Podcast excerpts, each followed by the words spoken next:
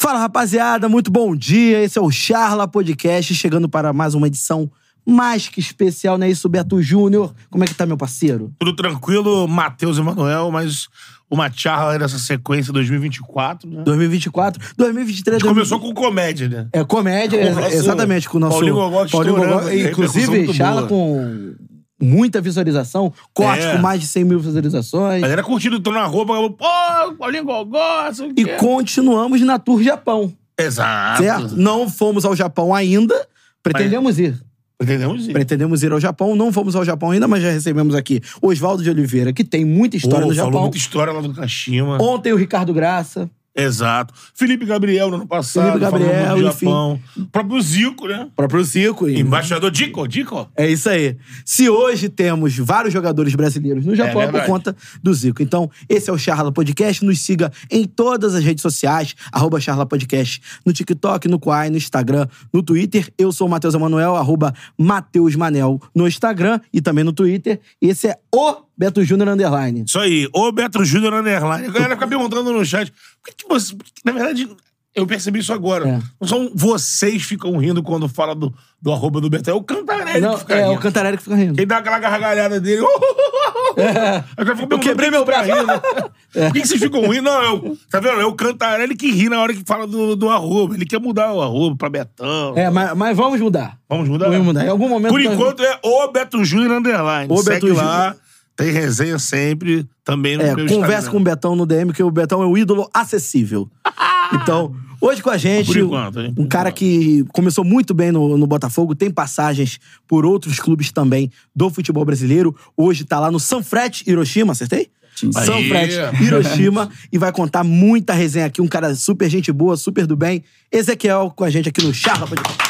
Valeu, Ezequiel. Bem-vindo, irmão.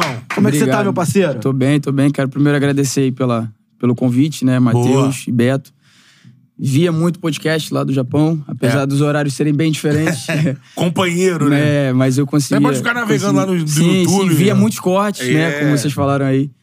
E é uma honra estar aqui. Pô, obrigado demais, uma oportunidade aí de poder falar um pouquinho da minha história, do, do que eu vivo lá no Japão. Pô, legal. Cara, muito maneiro. É bom, bom do podcast é isso, que você pode ver os cortes quando quiser, enfim, on demand. Exatamente. On demand. Eu aprendi essa palavra anteontem. É, agora, você volta pro Japão quando? Como é que tá sua situação lá? Até porque estamos em meio a uma janela de transferência no Brasil e é lógico Não, que os diretores de futebol estão assim, ó, aqui no É. Ó. Charla ajuda muito o diretor de sim, futebol. hein? sim. Jogador interessante. Então, O Ezequiel é esse perfil de jogador que tá muito aquecido no mercado, né? O, o rápido, o habilidoso, o jogador de todo lado, time de campo. precisa. Todo time precisa. Todo de driblador, enfim. Isso aí. Como é que tá a sua situação lá, enfim? Como é que tem sido a sua, sua vida lá no, no Japão? Cara, é, eu volto amanhã, né? Por um diazinho vocês não conseguiram me ter aqui. Aí, ó. Pô, pode-se dizer que foi uma sorte. A produção trabalhou bem. Trabalhou bem. Foi. Pode dizer que foi a sorte de vocês e minha, né? e aí eu volto amanhã, meu voo é às 8 horas da noite. E aí já renovei. Tô pra voltar pra lá, a gente já. Assim que eu volto, amanhã é dia 10, chego dia 12. Se não me engano, dia 13 a gente se apresenta, 14 já começa. Então, assim, não tem. Deu pra aproveitar o que tinha que aproveitar, família, os amigos, curtir o Rio de Janeiro.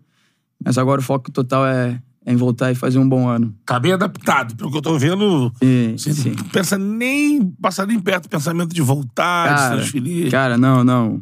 O Japão, pra mim, hoje representa uma paz, uma tranquilidade, né? Eu encontrei lá uma coisa que posso dizer que eu não encontrei aqui nos anos que eu passei, apesar de pouco tempo. Mas eu, hoje, pra mim, é uma tranquilidade, uma paz. É você poder ir e vir tranquilo. Questão de segurança, questão de qualidade de vida. Né? E, pô, pra mim, pra minha família, é o ideal. É o ideal. Minha esposa ama o Japão. A gente tem muita Legal. gratidão ao Japão. Né? Então, é como você falou, pensar em voltar pro Brasil ah, por agora, ainda não. Acho que ainda tem como. A gente ainda pode ficar um tempo Seguir lá. lá, né? É, É que a gente fala bastante aqui sobre como o futebol japonês é valorizado. Às vezes você ganha tão bem como num clube de Série A do Campeonato Brasileiro e tal. Mas a- até que ponto pesa esse lado humano, vamos dizer assim, até cultural, em termos de respeito, em termos de, principalmente, privacidade ao jogador de futebol? É, assim, qual é a diferença? O que, que você faz lá no Japão que você não conseguia fazer aqui no Brasil, principalmente em momentos adversos, né? Em Derrota. dia de derrota. É. Cara, é, como eu falei, pra minha família hoje é paz. A gente precisa de paz, né? quero criar meus filhos, né? Minha esposa tá grávida de novo. Uma menina agora, já tem o Opa. Eduardo, agora é a Manuela. Parabéns. Obrigado. E pra mim isso que pesa mais, né? Independente da vitória, da derrota, do seu desempenho, você ter a vida profissional separada da vida pessoal, né? Acho que diversos diversos casos a gente já teve aqui, eu já passei também questão de da pressão, como acontece aqui no, no, no Brasil, né? Eles muitas das vezes não separam o lado pessoal do, do profissional. Sim. E as famílias acabam sofrendo, né? E isso foi uma escolha que eu fiz, que eu consigo ter lá, que não sofre, né? A gente, claro, não vou dizer que não tem pressão, que não tem cobrança, que não tem é, exigências, mas, como eu falei, eu consigo ter essa, essa separação bem definida, né? Então, pra mim, isso pesa demais. É interessante, depois a gente vai voltar nessa, nessa mostrar pra parte galera aqui, ó. é, do Japão pra falar até do São Fred, Uniforme Hiroshima. do- do Ezequiel. Porra, esse, esse é o Museu Charla? Museu Charla, Museu Charla. Museu Charla. Ah, Vai é, assinar. olha lá, 14 Ezequiel. Olha lá, número de agora, craque, hein? agora eu mudei Aí, pra 17. Ah, é? Aí É. mu- mudou pra 17? Mudei pra 17. Fui, joguei, usei 17 no esporte, usei 17 no Cruzeiro. Cheguei lá, já tinha um jogador que usava 17, eles lá valorizam muito os números, né? Sim. E aí, conversei com ele esse ano, falei, pô, não tá afim de trocar, não? E aí fui descobrir que ele gostava mais da 14 e tava com a minha camisa. Formou. Tava com a 17, falei, ah, fechou. vamos então. trocar É, aí, né? Fechou. Aí E a assim, pra galera que tá acompanhando a gente, fala um pouco é, po- posicionamento do teu time na J-League. Assim, é um time que tem expectativa de título, tem, é, vem investindo pensando nisso, ou é um time que tem que estar na J-League e aí joga a primeira divisão, não tem tanto. É, Exigência, assim, é, tipo- entende que, olha, vamos estar na primeira divisão. Sim. Qual é o, o posicionamento do, do, do Hiroshima na J-League, né, no campeonato é, japonês? Então, a gente, pelo segundo ano consecutivo, a gente ficou em terceiro. Né? No ano passado, a gente tinha ficado em terceiro e sido campeão da, da Copa Copa. Luvan. Chegamos na final da Copa Imperador também, mas perdemos. Né? E a Copa Imperador daria vaga direta na ACL, né? Champions da Ásia. E aí, fomos campeão da, da, da Copa do Japão, da Copa Luvan. Ficamos em terceiro, só que o Ural foi campeão. E aí, o Ural, sendo campeão da Champions da Ásia, ele tira a vaga do terceiro lugar. Ah, Aí vão o primeiro, o segundo, mais o campeão japonês. No caso, que foi o time japonês. Sim. E aí vão três. Esse ano nós fomos, fomos, no caso, em terceiro, a gente tá classificado. Mas aí a gente depende de como vai desenrolar ainda. tá rolando. É, né? tá rolando ainda, né? E aí a gente Você não pode ter um japonês. Só- a gente tem que. Vai ter que secar ape- a galera, ape- né? Apesar de ter muitos amigos ainda jogando, a gente vai ter que dar uma secadinha. Qual Farinha, japonês tá lá ainda? É pirão o, primeiro. Cara, é o. é o Ura, ele que tá. Não, se não me engano é o. Kash- Não, Kashima não. O Kawasaki Frontale e o Marinos. Se não me engano. Se Eles não estão na disputa É, do Marinos é. Yokohama, né? Foram muito bem, isso. É. Yokohama Marinos. Isso É. aí. Tenho muitos amigos no Yokohama Marinos e Kawasaki Frontale também Frontale tem. contratou alguém ontem. Erisson. Erison. Erison. O Era o Botafogo touro. vendeu- Contratou É. o Erisson, o Zé Vitor, Zé Ricardo. Zé Ricardo, que era do Goiás. Zé Ricardo. Zé Ricardo, se não me engano. E mais um rapaz, que eu esqueci o nome dele agora. Mas eu acompanho, passo, tenho, tenho acompanhado. Tá, então. Em, em relação à convivência com esses eh, jogadores brasileiros ali, quem você eh, eh, enfrenta e os jogadores que você jogou ao lado também lá no, no, no Japão? Cara, é, acho que é por a gente estar do outro lado do mundo, é importante a gente estar sempre se apoiando, né? Brasileiro. É como se eu costumo dizer para as pessoas que eu mais convivo, né? Fala assim, pô, a gente tá do outro lado do mundo, um monte de dificuldade. Praticamente todo mundo passa pelas mesmas dificuldades, questão de adaptação, questão da língua, né? Questão do, do, do, do- próprio do clima, né? Que é muito diferente. Então a gente precisa se ajudar. Então, um jogo parece que a gente tá fazendo um churrasco. A gente conversa, a gente bate papo, a gente conversa, fala de um monte de coisa da, da rotina, das dificuldades, que talvez a mesma dificuldade que eu passo, outros lá estão passando. Então, é bem legal, é bem legal. Só desculpa de cortar, que ele perguntou quais as expectativas que a gente Ah, tem no claro, ano. claro, Desculpa. claro. Nada? Que isso? Por exemplo, é, a gente passou, ficou em terceiro ano passado, ficamos em terceiro esse ano, e a expectativa é, é de título, bater título. Sim. É, lá eles veem a, a J-League como o campeonato mais visado, né, mais importante. Nós fomos campeões já há três anos né, da, da J-League, se não me engano, 2012, 2012, 13, 12 e 15, se não me engano, isso mesmo. Ah, teve um- E aí, uma sequência é, de títulos. e aí, Hiroshima tem 30 anos, né? Então, assim, como eu falei, tem uma cobrança, tem uma pressão, assim, pra, pra ser campeão da J-League, porque é o visto como o campeonato mais importante lá, né? Então, a gente visa bater, bater título, e não só eh, a diretoria e o pessoal, mas os jogadores têm essa mentalidade hoje, né? Sim. Quando eu cheguei, Não falando que não tinha essa mentalidade, mas eu sinto que a mudança do treinador, a mudança do ambiente, né, evoluiu, fez, fez os jogadores crescerem e pensarem grande, né? Sim, pra ser assim. campeão. Sim, Teu sim. treinador é japonês? Não, hoje ele é alemão. Ah, alemão. tá, Quando eu cheguei em 2020 era japonês, aí fiquei 20, 21. Aí 2022 chegou o treinador alemão. É, aí 22, 23 alemão. E agora ele renovou de novo. A gente Ah, continua com ele, segue com ele. É, mudou muita coisa entre o treinador japonês para alemão em termos de metodologia e tal, até pra galera se adaptar, né? Porque deve ser uma. Deve ser, não. É uma cultura totalmente diferente de futebol. Então, é, quando, quando mudou, a gente. O primeiro impacto que a gente sentiu foi, nós brasileiros, né? É na mudança no ambiente. né? A gente sentiu que ele era um cara mais leve, um cara assim. Ah, é. que lidava melhor com o dia a dia, né? Com, com, com a parte ali do grupo. Ele conseguia lidar melhor. O treinador japonês não era ruim. Não vou dizer que ele era ruim, mas por ele ser um pouco mais fechado, eu senti. Como posso dizer? A minha relação com ele não era tão. Assim. Não, tá Não, faltando- não, não batia. não né? batia, é, não batia, né? Mas meu treinador. Era superior, É. Só que aí quando chegou o treinador alemão, eu senti que o clima melhorou, os jogadores ficaram mais leves, o meu convívio e o meu, a minha relação com os outros jogadores japoneses melhorou, porque eu sentia eles menos pressionados naquela coisa do dia a dia, aquela coisa. Então, assim, eu senti que deu uma, uma melhorada né, no ambiente. E aí, melhorando o ambiente, Melhora tudo, né? Melhora tudo, entendeu? É interessante é, falar sobre isso porque é, o futebol japonês é um futebol que vem evoluindo muito. é, é, é, resultado Sim. até em, em Copa do Mundo mesmo. A própria última Copa do Mundo, o futebol que o Japão produziu é, é bem interessante. E, cara, é, falando mais até do ponto de vista social, você tá numa cidade histórica, né?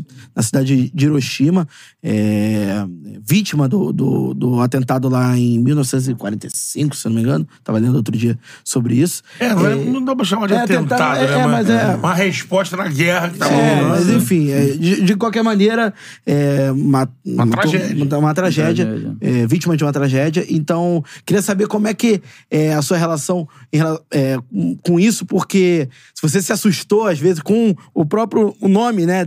Foi, recebeu o convite, né? Recebeu o convite e tal. Como é que bateu pra você isso e as suas primeiras impressões lá da, da cidade?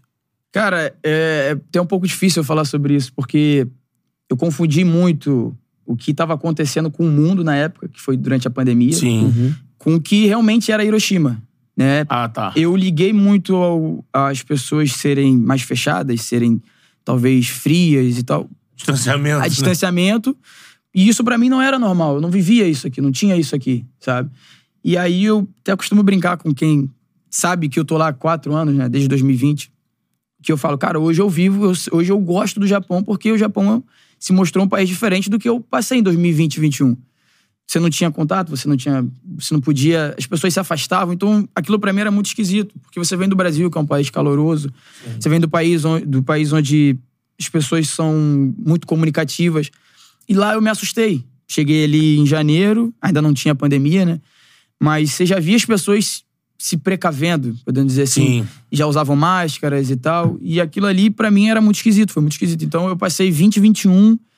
Assim, não posso. Não vou dizer odiando o Japão, mas eu passei assim. Cara, que isso? Vou ficar aqui mais dois anos, três anos. Porque eu não tava feliz daquela forma que eu tava vivendo. Bateu né? um desespero. Bateu um né? desespero. E aí, país fechou, minha esposa não conseguiu ir, e aí você fica num momento de adaptação durante uma pandemia, sabe? E as coisas que já são difíceis ficam mais difíceis ainda. Você ficou sem ela há quanto tempo lá? Fiquei. Desculpa, não entendi. A sua esposa. Ela chegou- sozinho há quanto tempo? Ela iria em março, ela chegou só em outubro. Caraca. É, ela chegou em outubro, outubro assim, pra, de férias, né? pra conhecer o Japão e voltar de férias de novo, que a gente voltou em dezembro. Mas aí, cara, eu vivi aquela, aquela pandemia ali, tive dois amigos que me ajudaram, três amigos, né, no caso, que me ajudaram bastante, que foram o Rainer, o Douglas e o Leandro, né? Fora os tradutores, o Hugo e o Norio, que a gente fazia coisas pra conseguir, assim, como posso dizer, pra relaxar mesmo, sabe? Sim, manter a mente saudável. manter a mente né? saudável, porque, cara, foi, foi. Eu cheguei a princípio de depressão, né? É. Conversei com algumas pessoas, cheguei com pessoas que, que estudam, né? Que são Sim. formadas, né? E falaram, cara, isso aí é a princípio de depressão. Eu emagreci, meu peso foi pra 60 quilos, eu não peso isso. Não me alimentava direito, me enfiei muitas das vezes em bebida também pra suprir a necessidade. Eu achava que a vida ia acabar ali pra mim. Você não, não tinha perspectiva, eu não tinha perspectiva de vida, não tinha perspectiva de conseguir ver minha esposa, ver minha família Não tava jogando, não né? tava jogando. Então, é assim, foda, né? eu tava passando por um momento que eu falei, cara, vou voltar pro. Falei, no final do ano eu vou de férias e vou ficar. Pô, que merda Vou dar um fiz, jeito. né? É, entende? Aí a hora que você começa a falar assim, cara, não, não era pra eu ter feito essa escolha. Você começa a se. Se questionar, é, se né? questionar, sabe? E aí eu falei, cara, não. Aí virou 2021, já consegui ir com a minha esposa. E aí a vida já mudou. Sim. Já foi diferente, eu já tava com ela. Aí entrei em outro problema. Aprender a conviver com a minha esposa, né? Porque antes a gente só tava vivendo de longe, de distância. E aí foi, foi um ano assim, de adaptação.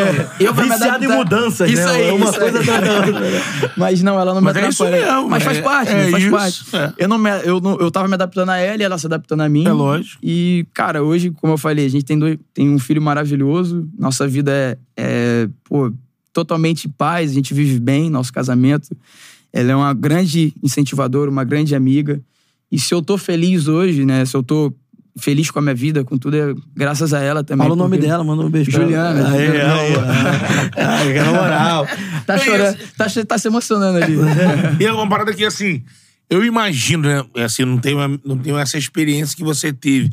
Mas vendo você narrar isso, imagino que. E, e- e lembrando de como você falou agora, logo no início, que tá- que como você tá feliz lá e não pensa em voltar, imagino que esse estado de felicidade de hoje, ele é até maior pelo que você passou, né? Sim. Porque você olha pra trás e fala, cara. É. Eu superei uma Aham. parada aqui foda e tô bem hoje, porra, tô bem pra caralho, né? Exatamente, exatamente. Passar o que eu passei, né? Todo mundo vai ter dificuldade. Você teve a sua, você É. teve a sua.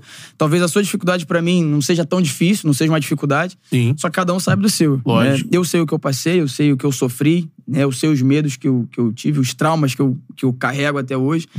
Mas hoje em dia eu consigo olhar para aquilo ali e olhar e rir, sabe? Dar É uma, foda. uma boa risada, porque acho que a vida é feita disso, cara. É feita disso. Você passar por uma dificuldade, passar por uma adversidade, você passar por aquilo ali, né? Conseguir dar a volta por cima e você olhar pra trás daquilo ali e conseguir, cara, aquilo ali tá resolvido, sabe? Aquilo ali não me incomoda mais.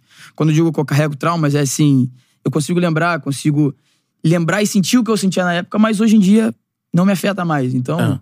problema resolvido, né? Pô, que bom, Agora, bom. agora você tocou nessa, nessa história da, da dificuldade de ficar longe da família. Você acompanhou o, o nascimento do seu filho por vídeo, né? Sim, cara. Cara, sim. é, conta essa história porque, assim, é, completamente atípico, né? Sim. É, cara, foi, foi um ano realmente de. Mais, como quando eu tava falando, de mais uma diversidade. Era né? pandemia ainda, né? Não, foi Não. 2022. Ah, já foi 22. É. Tinha um uns resquíciozinhos, né? Mas já dava pra viver bem melhor. Ali Sim. eu comecei a conhecer o Japão. Aham. treinador novo chegou em março. O país estava fechado ainda, ele não conseguiu visto. Ele chegou em março. No mês que ele chegou, na semana que ele chegou, eu joguei e me lesionei. E eu descobri um cisto no meu tornozelo, que na época o médico, Dr. Gustavo Sobral, me alertou, falou, cara, isso é um tumor, tumor a gente chama de uma coisa que a gente não sabe o que é, então a gente tem que avaliar, tem que ter certeza. E aí, quando ele falou tumor, já me assustou. E aí, eu precisei voltar ao Brasil para fazer a cirurgia. A gente tinha descoberto a gravidez do, do meu filho, Eduardo, no Japão. A gente tinha acabado de chegar no Japão, tinha dois dias que a gente estava na, chegado no apartamento e ela descobriu a gravidez. Anunciamos aquela felicidade, alegria, e aí como é que vai ser? Aí a correria para ter o filho lá, a gente faz acompanhamento, né? E ultra e tudo. E aí, em março, eu tive que fazer a cirurgia. Voltei ao Brasil, voltei com ela, ficaria dois meses e voltaria em junho, início de junho. Aham. No, fiquei, fiz a cirurgia logo assim que cheguei, em março, final de março. Aí, dia primeiro, já comecei a fisioterapia. É, abril, maio, final de maio, nas últimas semanas ali, os últimos 15 dias, sentei com o meu empresário e ela. E ela falou assim, é, pro meu empresário, a gente tem muita amizade, né, com o empresário. E ela falou assim, qual a sua opinião? Eu volto pro Japão ou fico? E aí ele falou assim, se a minha opinião realmente importar, eu digo que você fique, porque vai ser melhor pra você, você vai ter mais apoio, vai ter mais é, A família dela. família né? dela, a minha Sim. família. E você vai estar perto, vai estar com médicos que falam a sua língua, né? Sim. Vai estar com. Na, na verdade, quem fez o parto foi o médico que fez o meu parto. É Que era- Caramba, É. mano. E ele fez o. Ele trabalhava com a minha mãe, minha mãe era secretária dele, né? E aí ele falou que faria o parto do meu filho e iria aposentar. E assim foi. Como teve a oportunidade, ele falou, cara, é para eu me aposentar com o parto do Ezequiel, do, do Eduardo, né? Do filho do Ezequiel. Caralho, que f... E aí foi muito legal, cara. Foi muito legal. Então, assim, eu vi tudo isso de longe. E pra É. mim, vendo aquela. E quando eu saí daqui, na semana que eu saí, ele. Eduardo começou a mexer na barriga, ela tava com seis meses, Eduardo começou a mexer. E eu até consegui pegar, mas assim, bem pouco, sabe? Eu queria estar perto, queria estar compartilhando os momentos difíceis, queria estar dando a mão pra ela, mas não pude. E ao mesmo tempo eu lá, voltando de uma cirurgia, passando por dificuldades físicas, dificuldades assim de, de, de readaptação, né? Porque você volta de uma cirurgia, parece que você não sabe andar, não sabe Reaprender, correr. né? Reaprender. É. E aí Muita disciplina, né? Pô, então eu tava naquela luta e ao mesmo tempo com o coração aqui e vendo as coisas acontecendo, ela fazendo as ultras e eu não estando. E aí fui levando. No dia do parto, né, eu cheguei pro treinador, a gente teve um vídeo, né, tava passando vídeo. Desculpa, antes, no dia de noite, na, na noite pra mim, 9 horas da noite, 9 Sim. horas da manhã aqui, ela começou a sentir dores e me ligou já falando, vai nascer. Aí eu fiquei acordado de 9 horas até umas 4 da manhã, 5 da manhã, esperando nascer, mas não nasceu. E aí eu tirei um cochilinho de duas horas e fui treinar. E quando eu cheguei lá, eu conversei com o treinador. Falei assim: ó, meu filho vai nascer provavelmente daqui a pouco. Teria como eu ver por vídeo, né? E ela teve dilatação 9, 10, já tava muito. Tudo Ali, encaminhado. né? Vai. tudo encaminhado. Falei, cara, mais uns 15 minutinhos nasce. Só que parto normal não é assim, apesar da dilatação Sim. e tudo. E aí decidimos ir pra cesárea. E quando foi pra cesárea, eu tive a confirmação que era rápido. Aí eu falei, pô, treinador, posso assistir por vídeo aqui rapidinho e tal, me dá essa oportunidade. Ele, cara, pode ficar à vontade. O tempo que você precisar, você pode ficar. Sentei lá no vestiário, o pessoal foi pro campo e eu fiquei no vídeo. Aquela, aquele nervosismo, acompanhando. E aí nasceu. Quando nasceu aquela choradeira e tal, foi nascer, tirar ele da câmera, eu falei, beijo, tchau, vou treinar. Aí já fui correndo pro campo. Quando cheguei em campo, é, o tradutor até brincou comigo, falou assim, cara, nunca vi acontecer isso. Parou o treino, todo mundo batendo palma pra mim, o pessoal me abraçando. Tipo, eu consegui sentir aquele calor, aquela Sim, coisa é. que eu não senti em 2020 e 21. Aham. E eu, por isso que eu falo, hoje eu vejo o Japão de outra forma. Tem uma outra visão. Abraçado cara. Abraçado Japão, né? realmente, sabe? As pessoas, os jogadores, né? O pessoal da comissão todo me abraçando. E eu falei, cara, isso aqui é Pô, bom demais. Surreal, surreal. Parecia que eu tava lá, com meu filho no Aham. colo, sabe? E aí cheguei de férias, era a Copa do Mundo, a gente chegou em novembro. E aí não larguei mais, cara. Não larguei mais. Ele é um grude comigo e. Tudo que eu, é o que eu tô falando, tudo que eu passei eu não lembro. Não lembro as vezes que eu chorei, que as noites que eu fiquei É. acordado. Então, Tudo, tudo, tudo fez sentido. tudo né? fez sentido, tudo valeu a pena, né? Ele é saudável, é esperto, é inteligente, pô, é surreal. Isso aí, cara, é Uma pra. das histórias mais bonitas que a gente já conheceu aqui. Mas isso, cara, a gente tem é, acompanhado histórias bonitas. É. Assim, é uma parada que eu- a gente se orgulha muito aqui do Charlie de, por ser um espaço mais democrático, mais amplo, assim, pra se tratar de tudo que é assunto, o jogador, a gente acaba humanizando vocês, né? Sim, Porque sim. é, É. aquela coisa, né?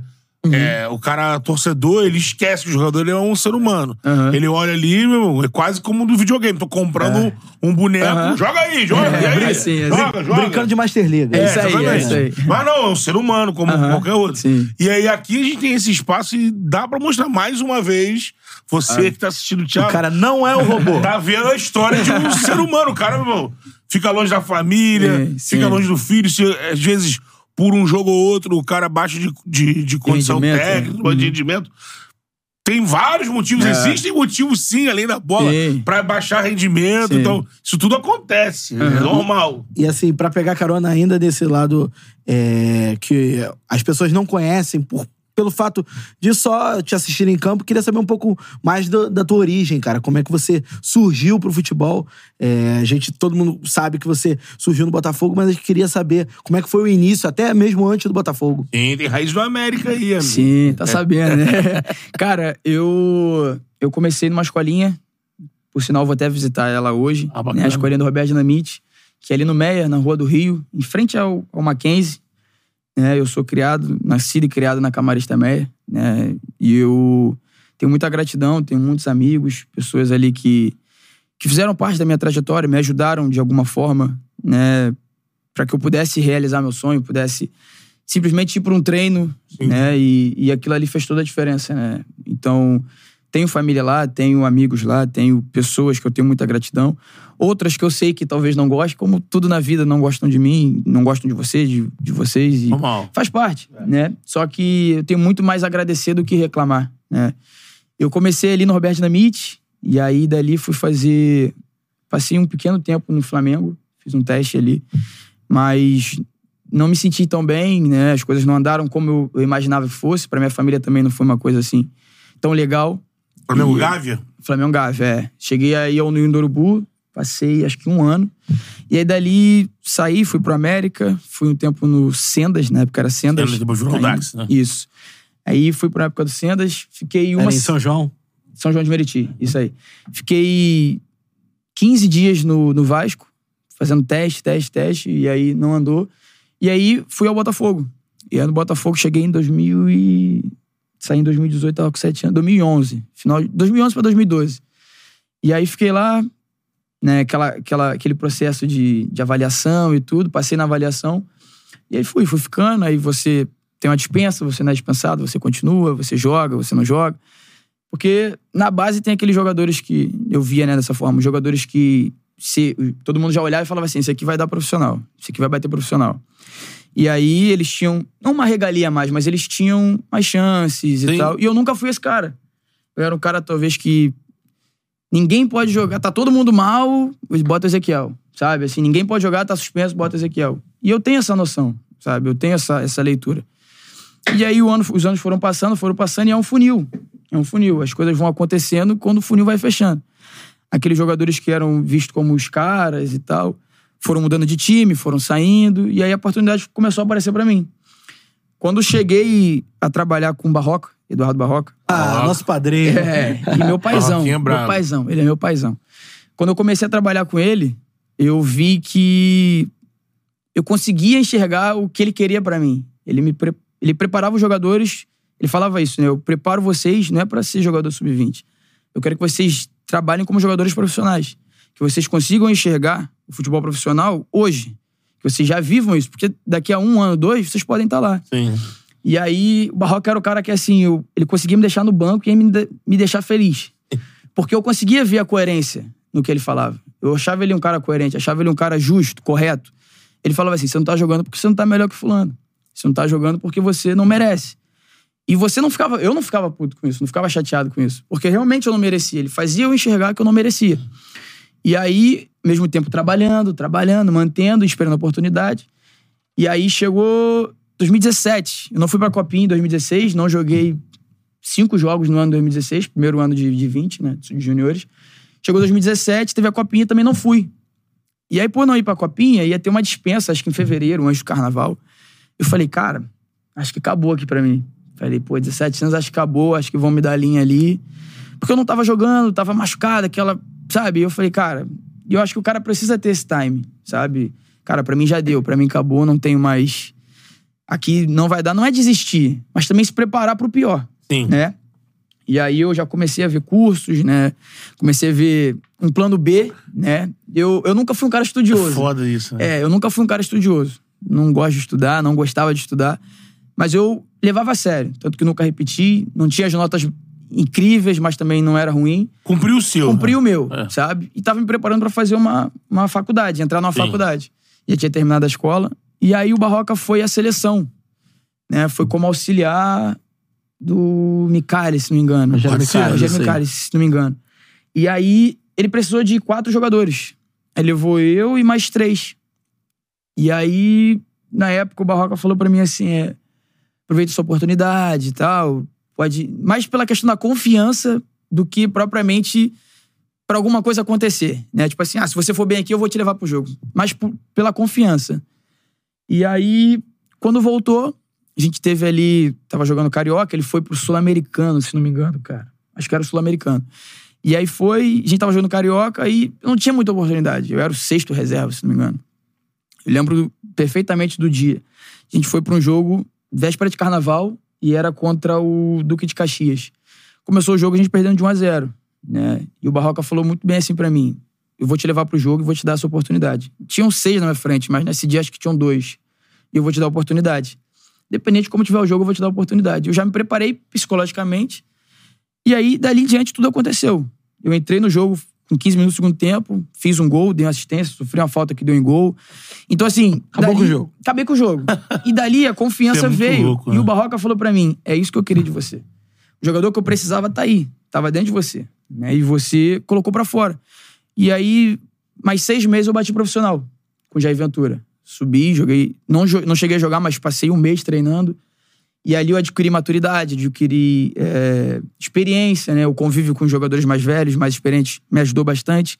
Voltei a jogar na base e no final do ano fui fiz a minha estreia contra o Palmeiras, dia 26 de novembro de 2017.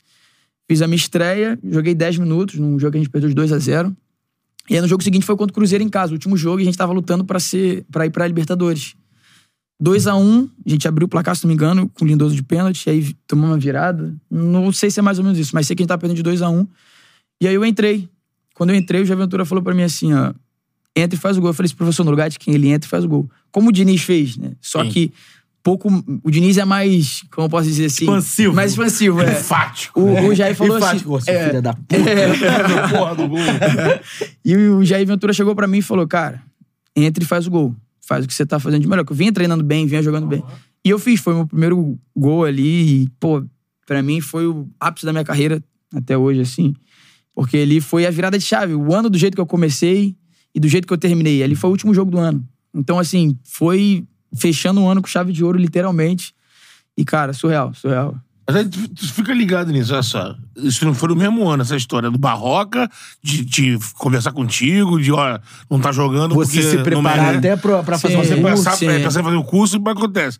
Aí você vê, é, aconteceu, você fez lá gol com o Barroca, depois continuou ali no time com o Jair. Nesse jogo com o Cruzeiro, acabou entrando, fazendo gol, e já isso em Brasileirão, né? Sim. Brasileirão. E aí termina o ano com um gol ali, com outra. O que que. O que que muda dentro de você desse momento, na mesma temporada, onde você tava no banco, tinham seis na tua frente, pra você chegar aqui. É como você entrou nesse ano e como saiu dele, É, sabe? depois Sim, você conseguiu pensar sim. assim, cara. O que, que eu fiz O pra, que que eu fiz né? pra estar aqui? Qual é É. a parada que me tira de sexto reserva É. pra hoje fazer o gol e tá na- ali, ó. profissional. Tô aqui, Sim. sou profissional do Botafogo. Sim. Cara, eu, eu vejo, como eu falei agora do Diniz, todo mundo fala muito do Diniz, porque o Diniz, é, pra mim, é um treinador excepcional, muito É. bom, principalmente p- pela forma que ele gerencia pessoas, né? Que ele cuida das pessoas. E eu tenho uma pessoa que cuidou de mim, que foi o Barroca, Eduardo Barroca. É, talvez ele não tenha a mídia que, que ele mereça, né? Talvez ele não teve uma chance, assim, tão grande, mas ele é um cara que, pra mim, foi o cara que cuidou de mim. Cuidou de mim. Assim, literalmente. Ele é o cara que pegou na minha mão e falou assim: ô, vem cá, você, aquele moleque pobre da comunidade, você, só você que pode mudar a sua vida e a vida da sua família. Só você. Mas pra isso você precisa fazer exatamente isso aqui. Me deu o passo a passo. Mas o passo a passo não era coisa de campo. Porque ele falou: o que você precisa já tá dentro de você. Você só precisa tirar. Você precisa ter confiança, você precisa ter personalidade. Tanto que nesse ano ele falou pra mim assim: o camisa, a camisa 10 é sua. Eu vou te dar a camisa 10. Porque no meu time, o camisa 10 é o cara que resolve. É o cara que chama a responsabilidade quando o jogo tá difícil. É o cara que, pra mim, vai se tornar alguém que eu. Que eu não só os camisas 10, mas estou dizendo, é o cara que eu tenho certeza que vai ser o camisa 10. Que vai chegar ao profissional, que vai chamar a responsabilidade, que não vai se abater por um por estar, por exemplo, do outro lado do mundo, passando por uma dificuldade. E aí foi aquilo ali que mudou pra mim. Foi aquilo ali. né? eu tenho muita gratidão à Barroca, muita, muita, muita. Não só eu, como minha família. Né? E até brinquei com ele há uns anos atrás. Falei, pô, a gente tem que se encontrar, pô. Você, você não faz churrasco grandão desse jeito, ele não faz um churrasco, falei pra ele. Foi tocar um banjo, É, pô, pô, né? falei, pô, um Tá pagode. devendo aí, é, Barroca, fazer um aí, pagode. até agora tá devendo a gente. Ele tá- eu mandei o link pra ele, daqui a pouco ele vai responder. Tá É, devendo. aparece aí, ele tá aparece aí. Tomar um chopp no Caxambi. É, aí, eu pô. falei, Pô, vamos querer, né? Quando, quando eu tava nessa época, ele fazia um pagode ali no, É. no varandão. Sim. varandão, Varandão do- varandão do do Messi, se não me engano. né? E aí, nessa época, eu fui lá também fazer um pagode maneiro. Só que acabaram os convites. Falei, pô, e aí, Barroca? Não vai chamar mais, não? É muito bombeiro, né, Barro? Que salvar muito time aí, correria tremenda.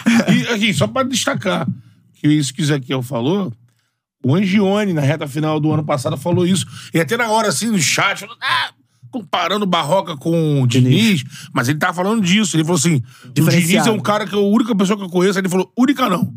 O Diniz e o Barroca, ele falou, o Barroca é muito parecido com o Diniz em algumas coisas Sim. o, la, é, o lado humano É. e, o, e o enxergar o, o jogador como um ser humano, aí ele comparou isso com os dois, assim, que tem esse poder de olhar pro cara e assim, foda-se a bola. Falar assim, ó, você é um puta de um homem, de um ser humano. Isso aí. Caralho, tal, tal. E aí, disso, o cara, porra, mostra confiança pra ele jogar futebol. Ele valor- Ser advogado, ser médico, Sim, ele coisa. valoriza o que você já é, É. né? Por exemplo, um bom filho, um bom marido, né? Porque na base você, você não, talvez não tenha pessoas, é, jogadores que são pais, Uhum. que são casados e tal. Então ele valoriza, pô, o cara é um bom filho, pô, o cara é o trabalhador, o cara quer mudar a vida da família dele. Isso eu acho que todo mundo quer, mas o cara tá empenhado em mudar. Então eu vou pegar aquilo ali e vou tocar na ferida dele, né? E foi exatamente o que ele fez, cara. Foi exatamente. Cara, é muito maneiro o Ezequiel é, dar o crédito ao Barroca, né? Porque, assim, Sim. é muito comum hoje na sociedade, infelizmente, a gente vê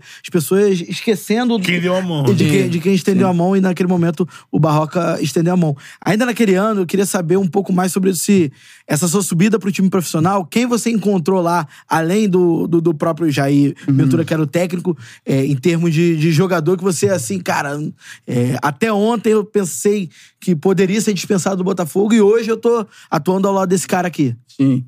Cara, é, você falou assim, na- desculpa te cortar, voltando ao lance da gratidão. Talvez eu esqueça de algumas pessoas aqui, ou não cite, né? Sim. O Barroca foi o que eu mais, assim, uma pessoa que, se eu tiver falar de gratidão, é o cara que eu mais tenho gratidão.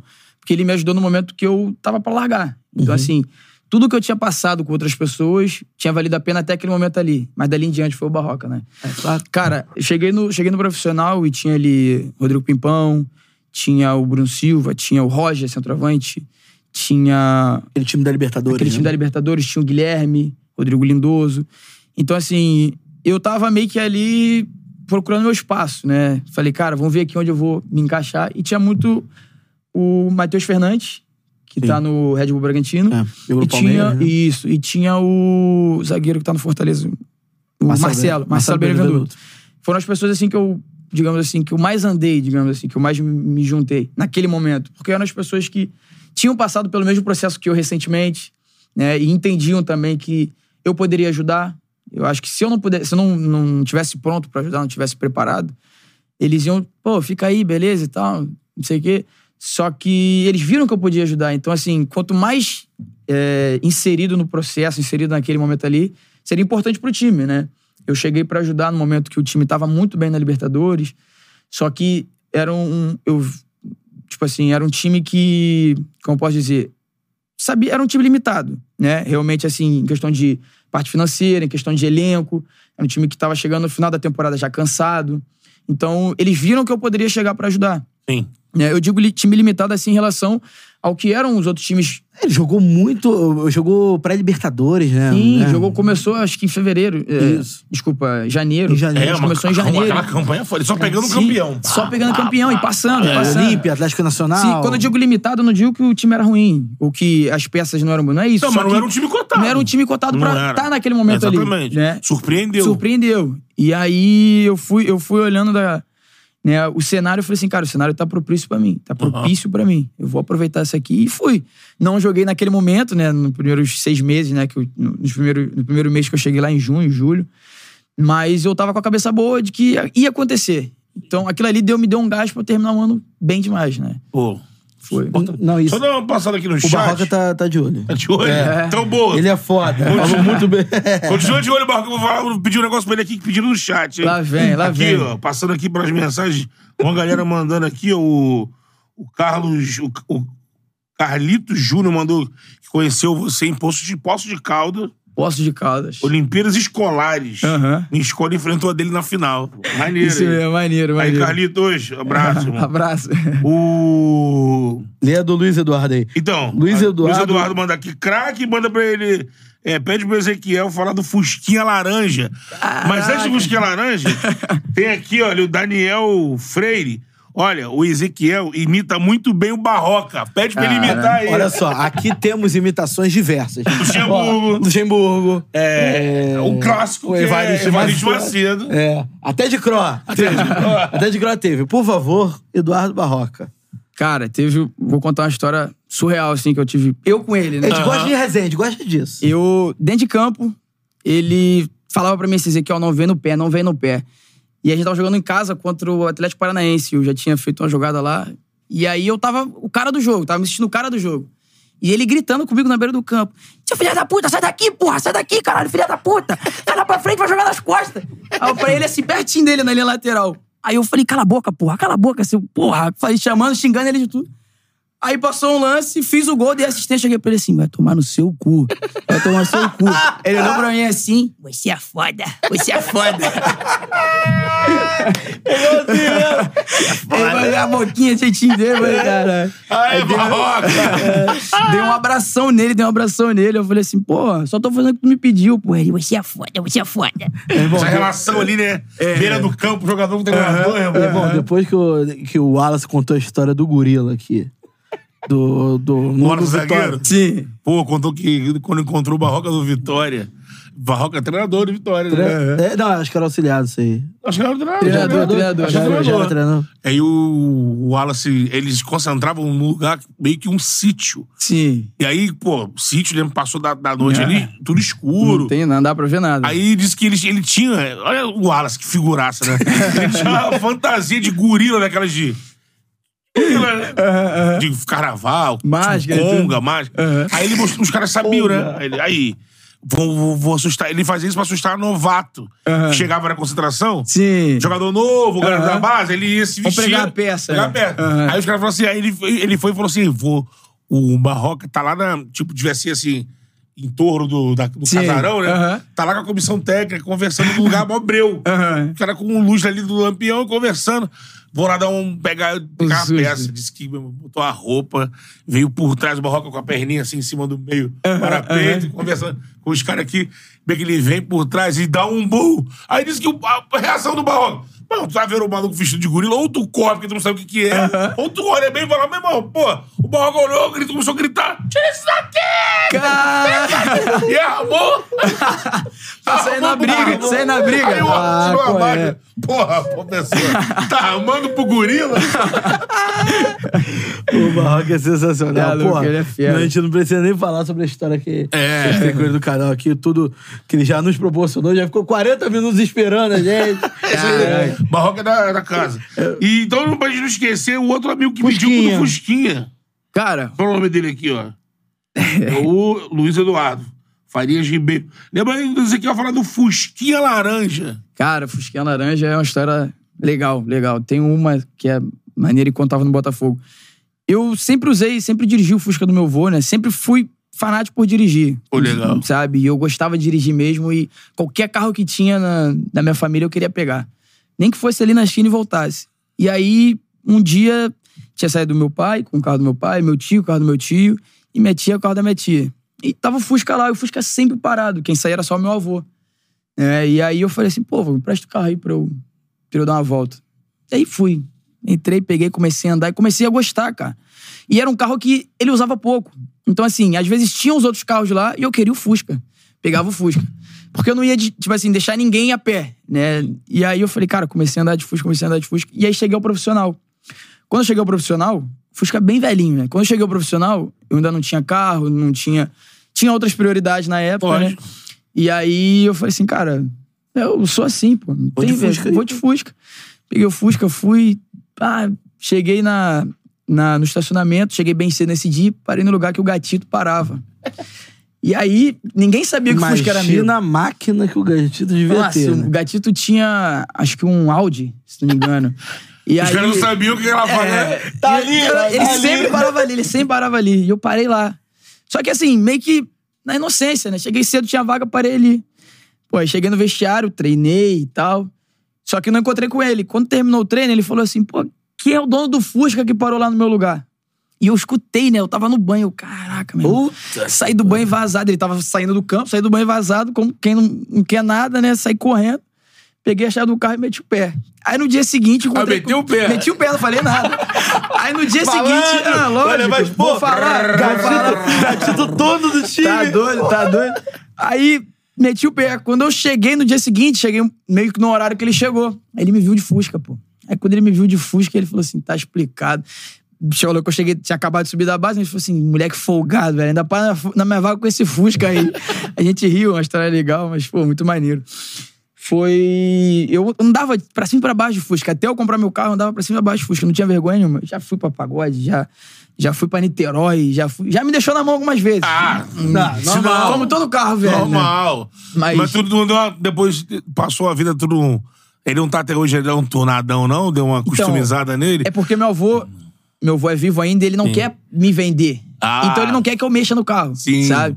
Eu falei pra ele assim, eu vou acabar qualquer dia pegando, metendo a mão na chave e tu não vai ver mais o Fusca. É. Porque, pô, vou, vou ter que esperar tu morrer pra pegar o Fusca. Vai tomar. É, mas, pô, falei, não, É, e tem no futebol a história clássica do Viola, né? Sim, Viola, sim. Aí eu, eu- posso estar falando merda aqui, mas acho que o carro era do Viola. então-. Porque assim que o Viola virou famoso, Sim. a- ele começou a tunar o, o Fusca. Deixar daquele jeito. Aí teve uma vez, ele estava no Vasco já, pô, grandão. Aí ele, ele chega no São Januário fizeram matéria com ele. O, Fusca do, do Viola, ele falou: Eu desafio, é o carro mais é, completo do Brasil. tinha tudo no Fusca dele, mano. Completão. Kit multimídia, de Sim. BMW, tinha Aham. no Fusca. Mas o seu, seu avô, por exemplo, ele, ele não quer que você meta a mão de jeito nenhum. Ou, ou, ou, por exemplo, se você fizer uma reforma nele e deixar com, com, com ele, ele vai. Acho que o Coroa não quer que mexa, deixa não ele quer que original. mexa. É, de jeito nenhum, deixa De ele jeito daquele nenhum. jeito. Aí ele fala jeito. assim: você não tem que mexer, o carro não é seu. Entende? Avô, é, né? que é, é, aqueles caras cabeça dura mesmo. Ele Não, fala, é. você não tem que mexer, o carro a não é seu. pode fazer a campanha pra chegar até o Luciano Huck? Nem sei se ainda tem. Aí eu não vou tem, no seu avô? Domingão não tem Agenor, mais. né? seu Agenor. Seu Agenor vai falar assim: Lá tá vou velho. tucando o Hulk, sai daqui. vai botar a mão no meu carro, não. Lá tá vendo o seu carro, É, né, é isso aí, é tipo É, isso, é tipo isso. Mas, aí, Mas é a galera que tem carro assim, meu avô tinha um opalão. Pô, meu pai podia dirigir, que meu avô tava com o meu na vista, não podia mexer mais. Bebia Mas, mais que o Cantarelli, Paulo. Mexe. pô, o pão caía a porta. Tipo, mas Nossa. vai arrumar. Se fosse. Pô, seu, seu Sebastião, vou dar uma guaribada. Não, não, deixa o carro assim, o carro não é teu, pô. Tô te emprestando. É assim mesmo, eram as coisas que... eu escutava. Que sensacional. Aí, ô, ô, Ezequiel, é, você fica no, no Botafogo até quando? Cara, eu saí em 2018, passei um ano sem jogar. Acho que eu fiz mais jogos com o Valentim, Uhum. no Carioca ali, do que propriamente em todos os anos, no, no- no decorrer do ano, né? Aí teve a mudança do Marcos Paquetá, se não me engano. Marcos Paquetá. Aí Por pouco veio. tempo.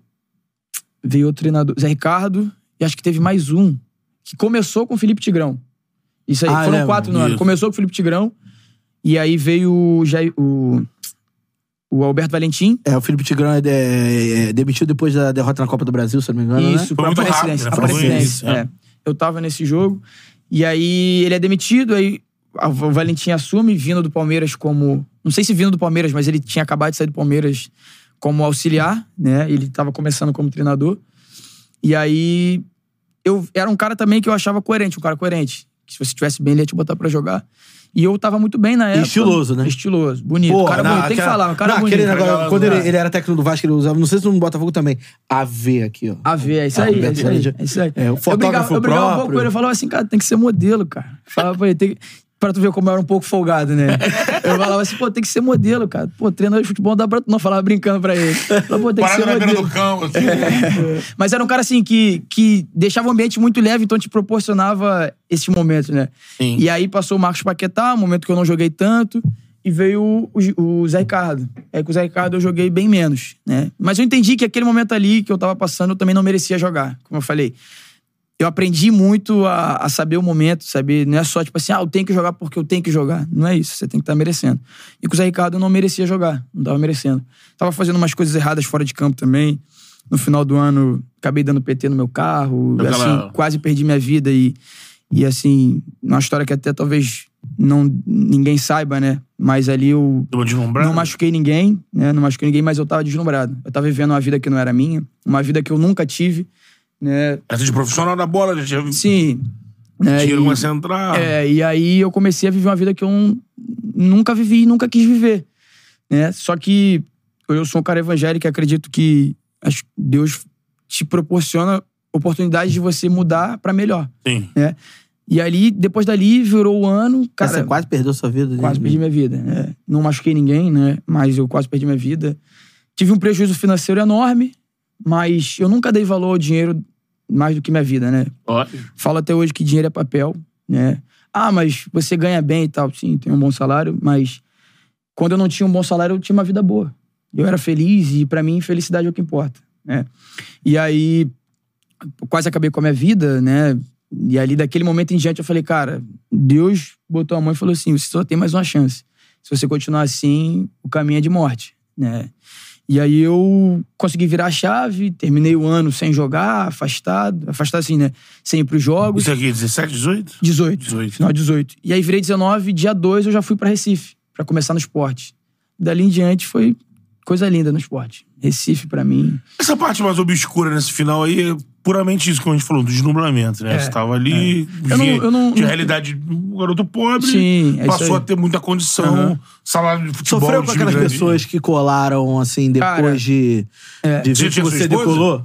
Não, não. Tava- Eu tive outro relacionamento, a Sim. gente tinha acabado de, de se separar, né? De, de terminar meu relacionamento. E aí que eu caí de vez na vida, É, é sabe? foda, solteiro, É, né? e muito jovem também. Eu briguei com meus pais, assim, briguei assim, né? Eu vivia em conflito com meus Não pais. aceitava. Eles, de repente, eles, uma queriam, orientação. eles queriam Querendo isso aí. centrar, né? É. E minha vida nunca foi assim. Eu sempre fui um cara né, de respeitar, de talvez assim, de abaixar até a cabeça demais, Sim. porque fui criado dessa forma, né? E eu nunca me envolvi com nada de errado, nunca fiz nada de errado, nunca fui ruim pra alguém. Talvez tenha sido, mas contra a minha vontade, se magoei alguém, eu tive a oportunidade de me desculpar. E ali naquela, naquele momento ali, nesse momento obscuro da minha carreira, né? Eu precisava daquilo ali pra ser quem eu sou hoje, sabe? Daquela forma que foi. Eu perdi o dinheiro, que era o que eu tava mais dando importância naquele momento. Perdeu, tu disse perdeu porque deu PT no carro. Porque por- PT no carro, bati, completo. bati em outros carros Teve que pagar parados, o carro dos outros. sabe? Então, assim, e foi no momento da minha vida que eu não tava sendo eu. Então, Sim. o dinheiro que eu, todo que eu tava dando tanto valor, eu acabei perdendo uma quantia imensurável. Que eu Aham. falava assim, cara, pra mim na época, né, Lógico. que eu falava assim, cara, dinheiro não é nada, pô. Eu podia ter perdido minha vida, meu dinheiro ia ficar aí e acabou. É.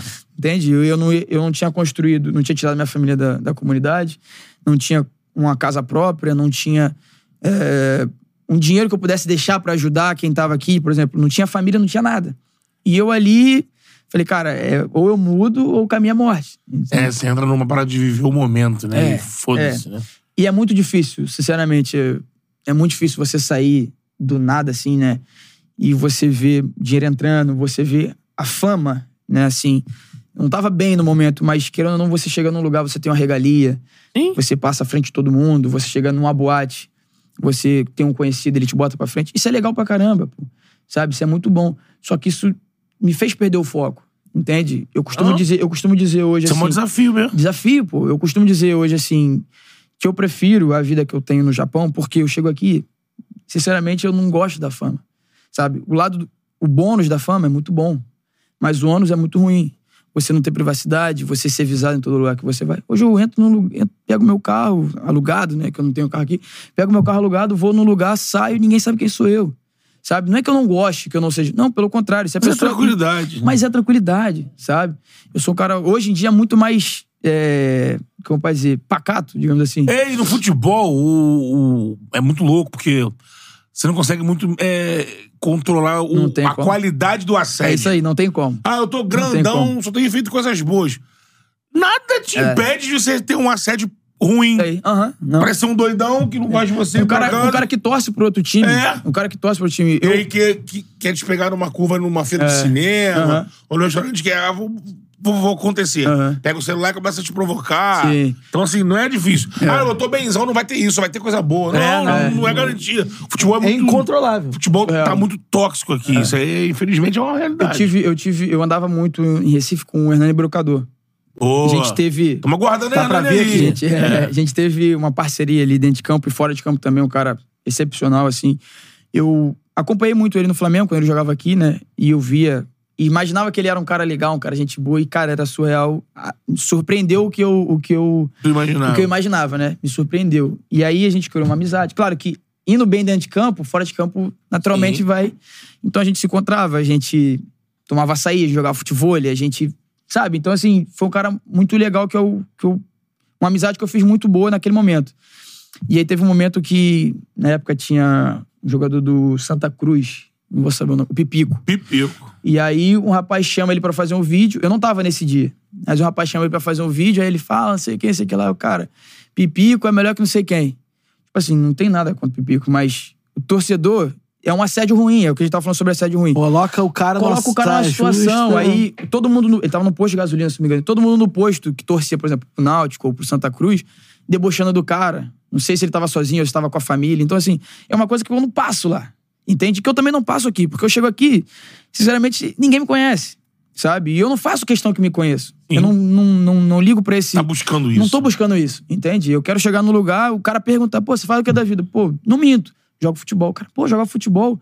Aí o cara surpreende, fala, pô, mas joga onde? Aí conta aquela história toda, fala que jogou em Botafogo, no esporte, no Cruzeiro. Aí o cara fala, pô, mas tu nem. Tu não. Tu não tipo assim, tu é muito calmo, pô. Tu não liga. Fala, cara, eu não. Não pra mim, isso é só, é só mais uma profissão como todas as outras. Sim, não tá Só naquele estereótipo do boleiro. Tá entendendo? tal. Só que é uma profissão que tem um holofote maior que É. qualquer outra, que as outras profissões. Exatamente. Entende? O holofote que tem em cima do jogador de futebol É, é. te traz muita coisa boa quando o momento tá bom. É. Mas te traz muita coisa ruim também quando o momento é ruim. Entende? É uma, coisa que eu, é uma coisa que eu não busco. Que eu não busco. E, e- e no Japão, pelo que a gente já ouviu de relatos aqui, né, a gente sabe do- como é que é o japonês, mas ouvindo das pessoas, o Felipe Gabriel foi um que disse isso aqui, pô. É, Não é que o cara não seja conhecido, reconhecido. Não, ele é reconhecido, só que o é japonês, É. ele, quando. Ele, ele foi o Felipe que falou isso. Que o japonês, ele. Ele, ele respeita muito o profissional, É. né? Então, assim, o cara é profissional do esporte. O cara é lutador de sumô. Sim. Lá pra ele já é uma sumidade, Aham, lógico. Mas, sim. assim, o cara é atleta de futebol, o cara é atleta de natação. Uhum. Se o cara é um atleta profissional de natação, ele é pica. É. Então, assim, o Isso disco aí. japonês não tem nem coragem de, de abordar. Tem, não. Só se for um lugar assim, ah, tem aqui uma noite de autógrafo na loja do time, aí ele. O cara É. é. vai lá, mas assim, shopping, lo- é, restaurante, ele tá te vendo ali, comenta com quem tá na mesa dele, oh, é o Ezequiel do Rio. Mas ele não tem coragem de ir lá e te pedir uma foto, porque ele fala, não, ele nem olha no olho, assim. Sim. Esse respeito é muito, assim, imagina que isso tenha bate em E Brasília. agora, de pra uma forma- voltar. E agora, pra voltar ao. Realidade. à realidade brasileira. Aí- é. Pra você se Que aí é acostumar com completamente isso. o inverso. vai ser uma readaptação. É, né? pode acontecer, porque o jogo- Sim, é, sim. jogador de futebol, a gente não sabe como vai ser o destino, né? Mas é, pra voltar, é, atualmente você prefere como. como, Então, como, é. Como é no Japão. É, como é no Japão, né? Cara, tem uma história que a gente tinha jogado um jogo, tinha perdido acho que de 3 a 0 3 a 1 se não me engano. E lá, como eu falei, você consegue ter sua vida normal. Né? Você ganhou, você. O jogador Ezequiel perdeu com o time Sanfrecce Hiroshima. É. O Ezequiel tirou o uniforme, o Ezequiel é o Ezequiel pai, marido. E, dele. sabe, pessoa normal, ser humano. E aí a gente ia acabar de perder o jogo, tomou uma goleada Em casa. em casas, em casa, isso. E aí, minha esposa queria, ah, vamos sair, vamos fazer alguma coisa. A gente foi comer um hambúrguer. A gente chegou pra comer um hambúrguer, tinha acabado de sair do jogo, a gente foi, pegou o táxi e fomos comer um hambúrguer. Sentamos na hamburgueria e estamos comendo. E eu já tinha visto as pessoas no fundo da, da hamburgueria se levantando pra sair. E elas com a camisa do, do, do Hiroshima. E aí eu falei assim, pô, provavelmente eles estão indo embora, vão passar aqui e vão pedir foto. Porque eles não abordam, como eu falei, não abordam, eu pedi foto, não, vão cumprimentar. Eles cumprimentam às vezes, né?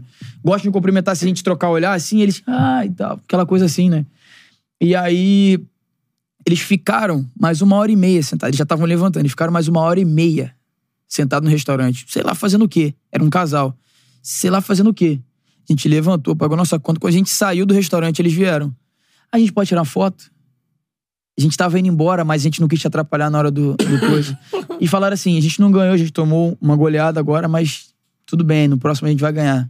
Mas valeu pelo seu esforço. Tipo, uma coisa que você não encontra aqui, Pô. sabe? Então eu falei pra minha esposa, eu falei assim, cara, é esse, é esse tipo de vida que, que eu acho que eu mereço, que a gente precisa, né? Pra criar nossos filhos, pra, pra viver realmente, pra você ter uma vida, o básico, né? Tipo, tipo, você consegue viver a sua vida normal, você consegue fazer tudo normal, sabe? Você Imagina no buchicho. Ele perdeu um, um jogo do Maracanã. Não, pensando O assim. cara, o cara não vai esperar nem ter uma garfada e outra, vai no meio da Eu garfada. pensando, é isso aí pra pedir um autógrafo, uma foto. Sim. É. Eu tô pensando assim, cara, aí o Ezequiel, o Ezequiel falando disso que pra ele é importante. Eu pensando assim, aí no Brasil, irmão, no Brasil tu não pode fazer aniversário se o time estiver jogando mal. É isso aí. Seu aniversário é, É todo surreal. ano Aham. aquela data. Se calhar de naquela data, do teu time tá mal. Eu tava, eu, Aí, tava, eu tava em algum. Acho que foi no esporte. A gente tava mal, numa fase mal, e alguém fez uma festa. Aí o comentário do cara era assim na foto do cara. Porra, time nessa Nessa- coisa, o cara fazendo aniversário. Aí, tipo. É clássico. Sabe, É é, clássica. Tipo assim, o time nessa situação, o cara jantando. Vai ficar com fome? Porra. Porque hoje virou meio que meme, mas existiram comentários assim. sim, e, aí- sim, sim. e- e- e em relação à festa também. É. Pô, mas tem que respeitar o momento do clube, o cara não pode. Eu até hoje, é porque. Assim, eu, eu até hoje. Eu, tava, eu, tô- eu fico confuso com a história do Douglas Costa. Porque eu não sei bem se o Douglas Costa. Porque ficou uma coisa que já tinha sido uma data, tinha Aparentemente, cancelado. duas cerimônias. Tinha- É, é, é. A pica foi essa, né? E tinha um casamento, já tinha casado, né? tinha casado. Aí tinha uma hora. É, isso renovou. no Rio, né? É isso, é Aí isso. acho que isso. no caso da Isso renovação pegou. de votos, É, isso que pegou. acho que dá pra esperar um pouquinho É, o time é tá isso, brigando é pelo lugar. isso, isso. Mas Ele esperar, já né? tinha casado, É. pá. E aí resolveu, não, tem mais uma festa no Rio de Janeiro. É, aí e é- aí cu- culminou com a reta final do Grêmio. Do Grêmio é, pelo verdade, aí é- é- Aí, é, a gente gerou um pouquinho, né? Dá pra esperar. Porque casamento, não. os- O marido e a mulher resolvem casar na data tal. Pô, irmão. Demora, porra. É, Aí, ó, resolveu data tal, porque é final do ano, então essa data especial. Oito meses antes. É, porque tu não vai saber sei como lá, vai eu quero estar. casar na mesma data que meus pais casaram. Sim, tá? sim. Cada casal escolhe um motivo Aham. de casar. Aí o casamento calha no. Pô, no momento que o time tá. Ó, concentração máxima, que tem né, três jogos seguidos pra fugir da zona de rebaixamento. Irmão, o cara vai casar, irmão. Não tem jeito. Não tem Ó, jeito. é, tem uma galera mandando mensagem aqui, ó. João Bastos Rabelo Filho. Abraço, Kiel. É, Kleber Júnior, eu amo muito. Meu sogro, meu sogro. É, aí tá falando aqui, meu João. Foi é eu amo muito. meu. É isso aí. Edgar Orleans, voa pretinho. Nossa família lhe deseja toda a felicidade do mundo, meu, Meu mano. primo. Tamo junto sempre.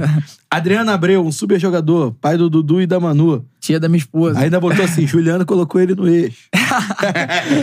Ela chegou no momento certo. Ah, é isso aí. Rosana Dias, um craque dentro e fora dos campos. Minha Somos tia. seu orgulho.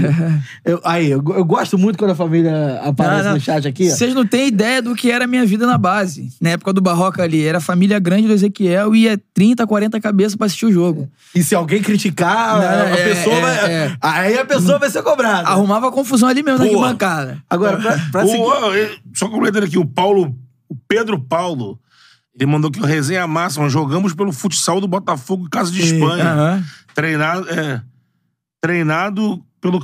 Pô, é o Castanha, será? É o- Castanha, o- Castanha. o- Bruno o Castanha. Bruno Castanha. Bruno Castanha? né? Pô, O paizão me mandou mensagem ontem. Pô, parceiro nosso. E Ele o queria que eu- Mauricinho, ex-Flá. Mauricinho. Abraço, moleque. O Bruno Mauricinho. Castanha, pô, é. Conheci o Bruno Castanha lá na Rádio Tupi, junto com o Leandro, que faz o Ninja Sincero. Sim. Eles estavam é, só Seu amigos, Armando. né? Seu Armando. Aham. Depois o Castanha tá aí, né? No YouTube, né? Finalista Tá, da tá. Copa E ele Sérgio. é o bom técnico. Que levou. Que levou o energia, não. É, energia. Sintonia, Sintonia né? esportiva. Levou contra a Casé Contra a né? perdeu no finalzinho. Contra tudo, contra todos. É. Contra o sistema. Esse foi o verdadeiro CT, CT do ano. Contra tudo e contra todos, acabou perdendo. Pô, Casé TV. Casé TV. Cantarelli narrando na É, grade. Chico Moeda na torcida. É, levou ali, quase que leva. É, pois é. Ele- Bruno Castanha, pô. Quando eu falei aqui que eu poderia esquecer de algumas pessoas que fizeram parte da minha trajetória, Mauricinho foi uma, Castanha foi outra. É um amigão meu, Castanha. Maneiro. né? Ele me mandou mensagem ontem, viu que eu, que eu fiz a postagem de que iria vir aqui. Ele falou assim: pô, quando você vai embora, quero que você venha aqui no meu podcast também. É, tá com o podcast. Aí eu falei, pô, vou embora quarta-feira, chegou atrasado. Falei assim, pô, se tivesse me ligado um dia antes do Charlie, eu ia no, no- no teu podcast. Aí, ó, não- Castanha. Deu mole, Ó. deu mole. Mas E os caras da Casa TV usavam isso. O treinador dos caras é profissional de futsal, Ah, Aí, pra gente seguir nessa, nessa linha do tempo, você falou que é, foi mil maravilhas lá no esporte, né? É, que foi muito bem recebido, enfim. Queria saber, é, principalmente, como foi sua chegada lá e o calor da torcida, né? Que a torcida uma das mais apaixonadas do Brasil. E, e, e tem diferença no futebol nordestino? Você sentiu diferença? Cara, tem, tem, eu senti, eu senti. Acho que nos, não sei os outros times de- do Nordeste, né, mas no esporte eu senti que é uma massa muito grande, é uma nação e assim, eu vi, vivi lá no esporte dos melhores momentos assim, né, da minha carreira como profissional, que eu fui craque do Campeonato Pernambucano, né, eu era eu era aquele jogador que eu era quando tava com Barroca, né, eu Legal. sentia confiança, eu, eu tava alegre, tinha passado pelo pelo momento obscuro da minha carreira e aquele momento ali pra mim né? Eu tava voltando a subir, né? Galgando coisas maiores. E ali, pô, só tenho boas memórias, boas memórias, né? Eu, minha família foi pra lá, minha família amou Recife, né? Como eu falei, eu tive o bônus da fama. Ali eu só tive o bônus, né? E o- a torcida na rua me abraçava, né? As crianças gritavam meu nome, faziam a dancinha do Tommy no Timbu. Não sei se vocês sabem, mas na final teve lá tinha coisa de brega funk. Sim. né? E aí, na final, na véspera da final, teve uma reportagem no, no Globo Esporte. E aí tinha um rapaz que fazia dança pro Náutico e um rapaz que fazia dança pro esporte. E aí eles cantavam Tome no Leão e Tome no Timbu. Timbu era o Náutico, não. né? E aí teve a dancinha. Pô, aí eu falei assim, cara, quando eu via dancinha, eu gostava de dançar. É, vou nessa. Sabe? Falei, ah, cara, Vou vou, vou aproveitar essa oportunidade. Se eu fizer o gol. Aí 0x0, pum, fiz o gol, fiz o tome no Timbu. Até hoje eles me marcam uma vez ou outra assim. Tem jogo esporte e náutico, eles botam lá. É hora do tome no Timbu. Aí bota lá minha dancinha, sabe? Você no Náutico deve te adorar, né? Ah, não, gosta, não gosta muito, não. Agora, quem você pegou ali naquele elenco? Você já tinha falado sobre o Hernani Brocador. Então, eu joguei com o Guilherme, que hoje foi pro Santos. Sim. Né? Que eu já tinha jogado com ele no Botafogo. Botafogo, Grêmio. assim que eu tinha subido. Grêmio. E aí, chamava ele lá no esporte de papai, papai, papai, ficava brincando, ele que também me chamava. Hoje ele chama todo mundo de amado, né? Ele. Mas na época ele chama- me chamava de, de, Tipo Milton meu filho. Cunha, amado. É, ele me chamava de meu filho, eu chamava ele de papai. Foi um cara que eu fiz uma amizade muito grande, né? Teve o Luan, Luan Lousa, que jogou no, no Palmeiras. Pegou Tava- Richelli lá? Richelli não, Não. peguei Richelli não. Peguei um pouquinho de seu Magrão, o seu Magrão tava na. Eu seu Magrão, é. Magrão, é. Com todo Respeito, respeito. É é. né? Peguei um pouquinho de seu Magrão ali, ele jogou um pouquinho, aí depois, não lembro se machucou, tava voltando de lesão e acabou aposentando no meio do ano. Aham. Né? E. Mas quem, cara? Quem era o treinador? Guto Ferreira. Guto Começou Ferreira. com o Milton Cruz, né? Milton Cruz e o Ivan. E eles me deram a oportunidade, eu comecei a crescer, mas aí a gente foi eliminado para Tombense na Copa do Brasil, se não me engano. E aí a gente teve um jogo logo depois contra o Santa Cruz, se não me engano, não lembro se a gente ganhou ou perdeu, acho que perdeu, e ele foi mandado embora. E aí Esse combo eliminação e clássico, É. derrota no futebol brasileiro é batata. o calendário é montado dessa forma. É. assim, ou tu vai bem e fica de vez, ou tu vai mal e acaba, É. né? E aí ele acabou sendo mandado embora e o Guto Ferreira assumiu. Gordiola. Gordiola. E aí assumiu o final do Foi Pernambucano. campeão com ele. Fomos campeões com ele. E aí mantivemos na segunda divisão. Eu saí no meio do ano. Joguei 30 jogos e. Não joguei, né? Saí na trigésima. Não, desculpa. Joguei 30 jogos no ano. 33 Sim. jogos no ano. Mas joguei uma tempo. é, Um turno. um turno. isso 19 aí. jogos. Joguei um turno só. E aí saí. Mas ali eu vivi o melhor momento da minha vida mesmo, cara. É. Foi surreal. Falei que você vai pro Cruzeiro, né? Dali eu vou pro Cruzeiro. Só É. antes da gente falar do Cruzeiro, o João Guilherme tá botando aqui. Teve um jogo do esporte que ele tava jogando muito bem, mas acabou sendo substituído. A turma, ao invés de gritar o nome dele, ficou gritando o nome do Richelli devido à semelhança entre eles. Na verdade, é... É, é. Precisava o cabelo maior, né? Pô, eu fiz amizade com o Richelli dessa forma. Segui ele no Instagram, né, o pessoal comentava muito, postava foto, me marcava, marcava ele. E aí eu não lembro como foi, mas eu falei pra ele assim, pô, estão falando que você é bonito, estão falando que você parece comigo. Falei brincando com ele. mas é, pô, vai nele demais, foi nele demais. A atmosfera do futebol nordestino é É diferente, diferenciada, é né? diferente, é diferente. Eu sinto que, assim, é- acho que é mais caloroso mesmo. Mais caloroso mesmo, né? E, E a e eu- torcida, tu, por algum, de alguma forma, sentiu que abraça mais, assim, do que as do, aqui do centro, no sentido de, pô, demorar, tipo, a escrachar, porque todos escracham. Sim. Todos é, time tiver não mal, vai, vai, vai pra É. cima. Mas naquele momento ali que tu, assim, é uma torcida que dá um carinho a mais ali. Então, eu passei pelo momento da Libertadores aqui, né? Eu tava no grupo, eu ia pra alguns jogos, não da Libertadores em si, mas do Brasileiro, da Copa do Brasil, e a torcida do Botafogo ia em peso, e eu sentia aquele, aquele É, calor, tá né? Uma comoção, né? É, e aí eu vou pro esporte, só que, cara, eu, do esporte não se comparou ao que eu vivi. Entende? Talvez pelo jogador que eu tava sendo no momento. Entende? Pela bola que eu tava jogando no momento. Sim. Eu senti que no esporte eu vivi um momento de mais calor do que eu, eu vivi no Botafogo. O Botafogo, direcionado a mim, não tinha. É. Mas no esporte tinha. Entendi. Sabe, eu era um jogador que tava sempre atuando, Tava que tava decidindo, participando, né? tava decidindo. Então, assim, naturalmente, a, a- o bônus da fama é maior. É entendeu? lógico, lógico. Agora, tem uma pergunta muito interessante, vou até direcionar pra esposa do. Esse aqui é o Daniel Biederman. Como é que é a dancinha? Faz aí. Pode fazer a dancinha? Ele pode? Aí, ó. Aí, Que ó, isso? liberou. Pra que, que eu vou falar que eu gosto de dançar, pô? Ah lá, você, ó. Você falou Qual a dancinha? Ah, do Toca- Toma no Timbu. Toma no Toma no Timbu. timbu. Isso Toma vai no- virar corte, isso vai virar Isso é- corte. Como é que é a dancinha? Faz aí. Tá pegando aí? Era, era, tá pegando? Tá pegando? Tá pegando. Era assim, ó. Ah, claro! Foi, foi. Essa dancinha serve Essa- pra uma porra É. série de, a série de... de, de musiquinha. Isso aí- isso aí vai virar um rocha, corte. brega Não. funk. Pô, é isso cara. aí, toma no time. Aí, meu irmão, Meu- pessoal de Recife, toma... qualquer hora a gente tá chegando. É. Qualquer hora a gente tá chegando. Agora, o Ezequiel, depois do, do esporte, essa passagem que você falou que foi muito boa, você chega num cruzeiro que é assim, é um cruzeiro...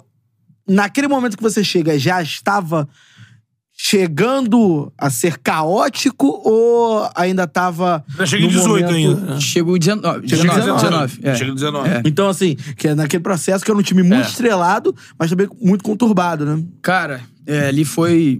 Eu aprendi muito ali. Aprendi muito. Eu chego num time que repleto de estrelas e também repleto, de- repleto de problemas, né? Assim, pra, pra parte externa, quem vê de fora acha que, pô, tá tudo errado e tal. Mas dentro deles, eles estavam bem tranquilos. O dia a dia era.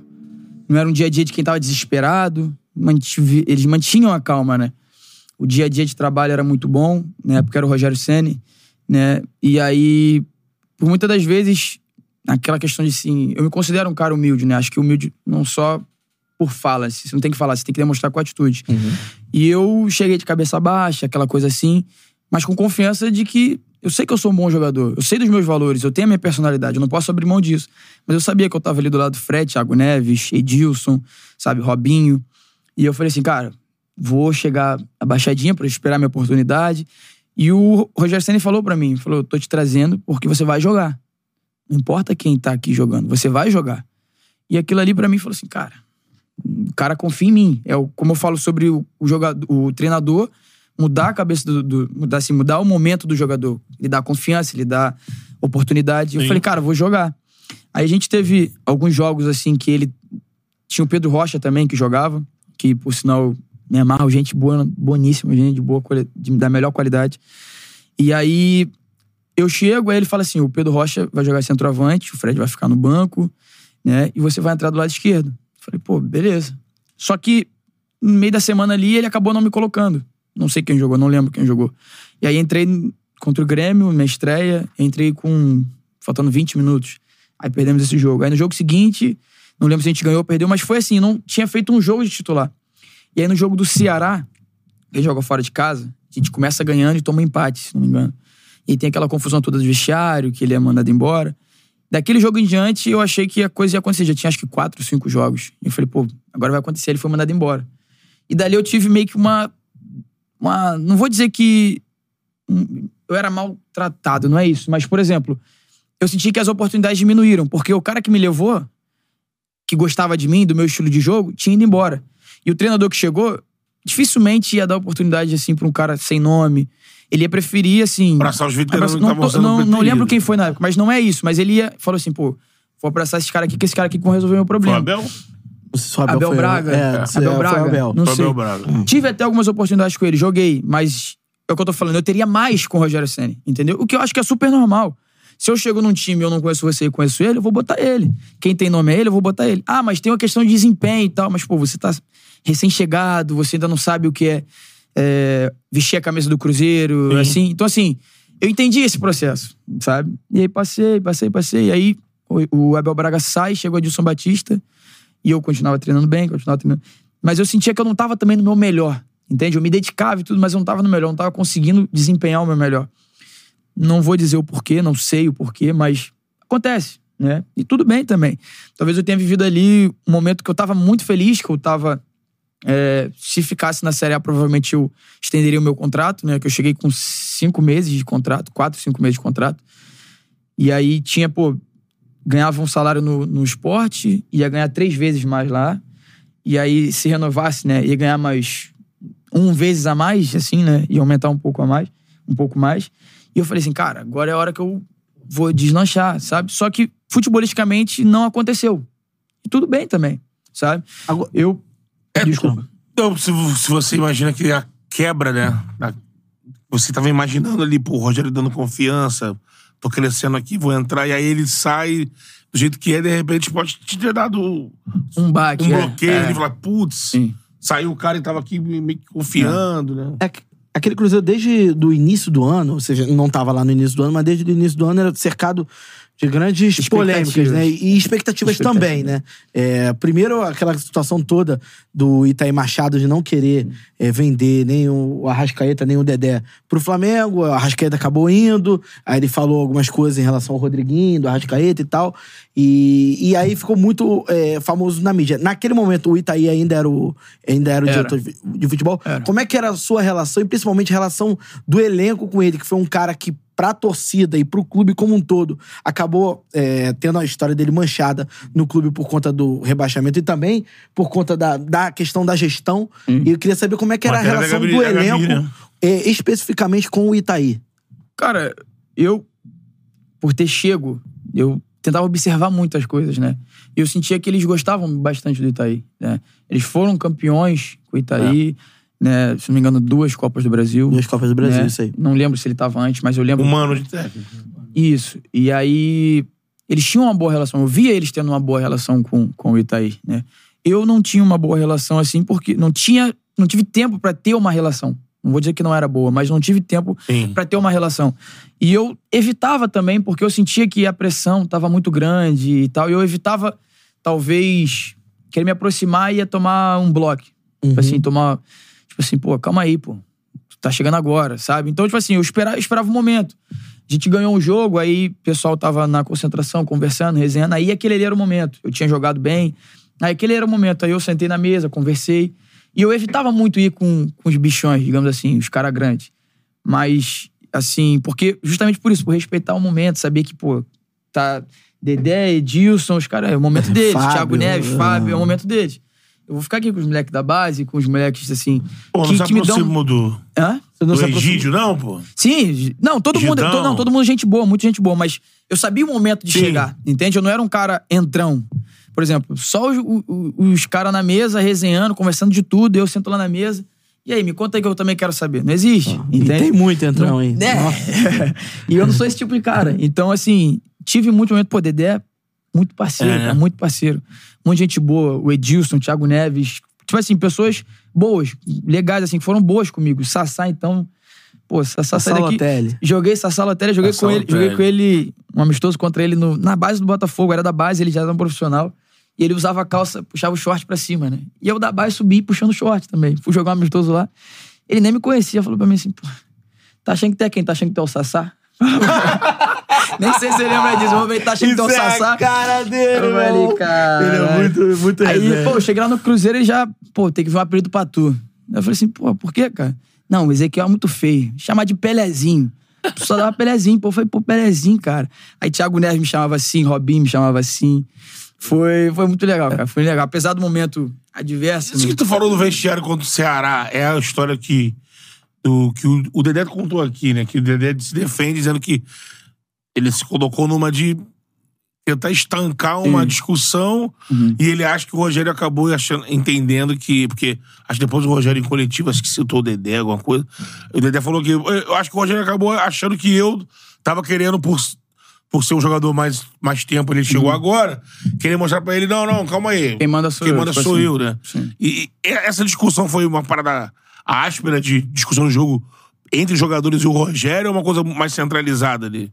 Cara, assim, eu convivia com os jogadores, né? E eu via, tinha reunião, a gente conversava, né? E o que o Dedé queria, ele queria demonstrar, pelo, escutando o Dedé falando, Sim. o Dedé queria demonstrar que tinham jogadores importantes que não estavam participando, que poderiam ajudar naquele momento, talvez não As cores, titular né? e tal. É. E aí ele citou o Thiago Neves na época. Assim. o Thiago Neves nesse jogo não jogou, né? Ficou no banco, não entrou.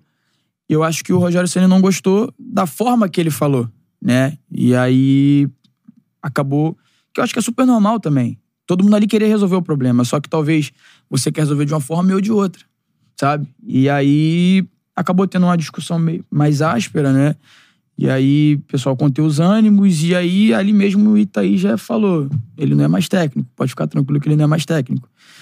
E aí, naquele momento ali, eu senti que falei assim: caraca, Caramba, mas assim, pode ficar tranquilo que ele não é mais técnico? é, já, já tinha. já- numa, já- numa- é, tava meio que nós ele falou, contra fica ele. tranquilo É. que ele é, fica tranquilo que ele não vai mais, ele não pisa mais na toca. Ele falou assim, ele não é mais técnico. E ali eu nunca tinha vivido um momento daquele ali, assim, discussão, já saí na já saí discutindo, batendo boca, né, com várias pessoas, já vi discussões graves, mas todo mundo querendo ir num só, sabe? Você falando daqui, eu falo daqui, a gente se, entende e vamos no, no direção ao, ao- objetivo. E ali eu achei que foi isso que o Dedé queria. Mas talvez não sei também se o Rogério Senna já tinha alguma coisa com o Itaí, não sei. E aí foi. Eu, eu achei o Dedé falando bem de boa. Sim. Só que eu acho que o Rogério não gostou. Não entendeu, que super sim. de- tudo bem também, sabe?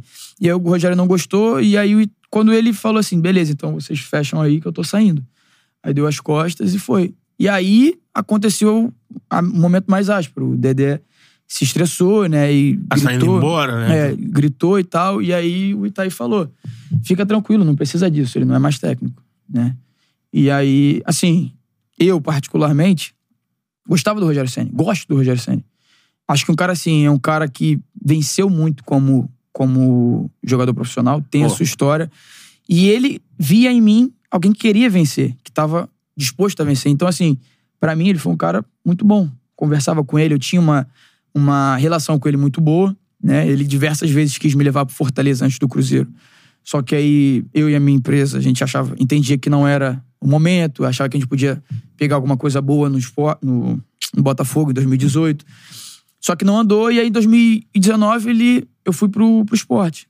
E aí ele continuava tentando, e ele chegou ao Cruzeiro. Quando ele chegou ao Cruzeiro, ele foi, foi ver no mercado, né? Lembro dele falando assim. E eu era uma das pessoas que mais chamava atenção. né? Ele falou assim: você tem o o perfil que eu gosto, ele gosta de jogador rápido sabe? E aí ele falou: você tem um perfil que eu gosto e você.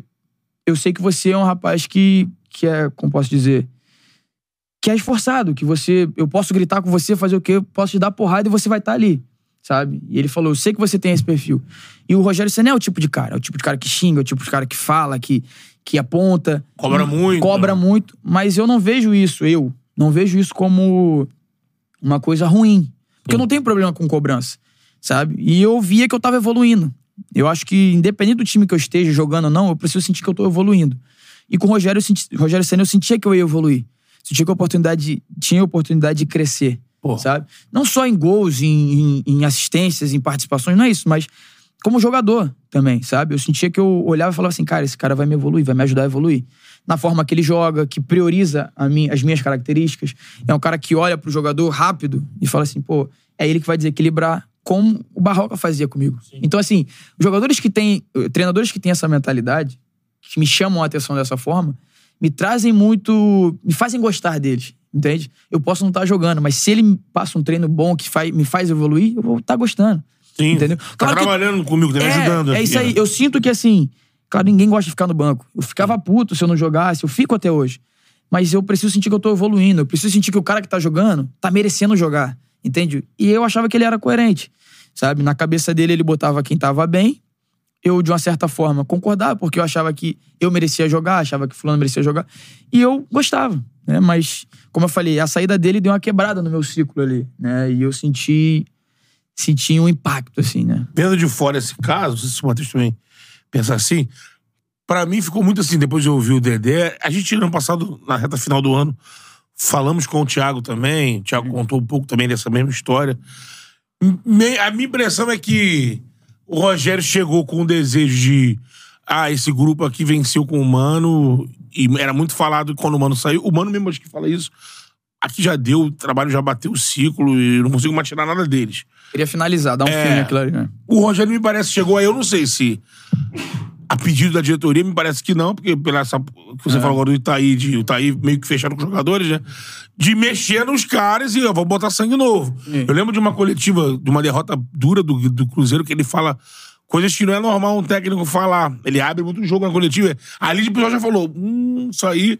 E me parece que os cascudos do Cruzeiro olhavam pra ele muito ainda assim, porra, Rogério, calma aí, Rogério, tá jogador, sabe? Aham. Tu manda lá no Morumbi, vai mandar aqui. A gente ganhou, ganhou dois, duas Copas do Brasil aqui. Tu faz, chegou agora, quero saber o que, que você. O que, que é bom, não é bom. É, no modo geral, Rolou como é que bate rixa quando o treinador, seja o Rogério, seja qualquer treinador, ele acaba expondo o time demais na, numa, numa entrevista ou até à beira do campo? Isso bate realmente no, no elenco e que o elenco às vezes chega a querer cobrar o técnico na- nas internas pra falar assim, pô, não precisava disso, sabe? É, eu acho que assim, não falando especificamente do, do Rogério Senna, mas eu acho que quando o treinador tem uma atitude dessa, ele acaba botando o grupo dele exposto e se escondendo. Né? É o que, o- eu acho que é o que o elen- os elencos pensam, né?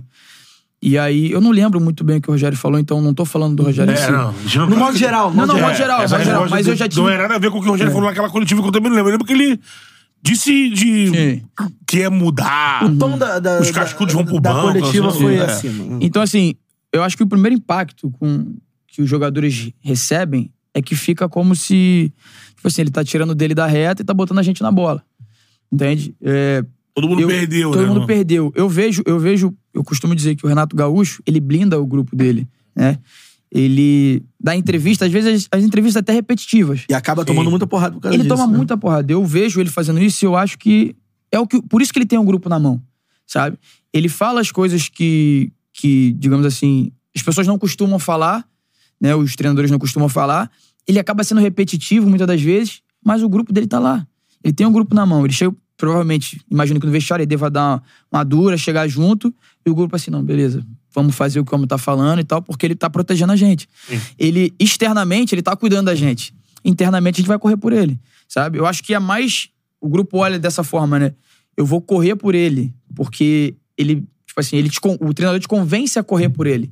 Ele não manda você correr por ele. Lógico, sabe? lógico. Você. Eu, É um- eu, eu, uma construção é uma natural. né? construção, entendeu? Eu vejo que, assim, quando o treinador é dessa forma, como é o Renato Gaúcho, tô citando o Renato Gaúcho, mas tem vários. Sim. Que deve ter, que eu não trabalhei Ah, o também. Dorival, Dorival, cara, Dorival, Diniz. Diniz.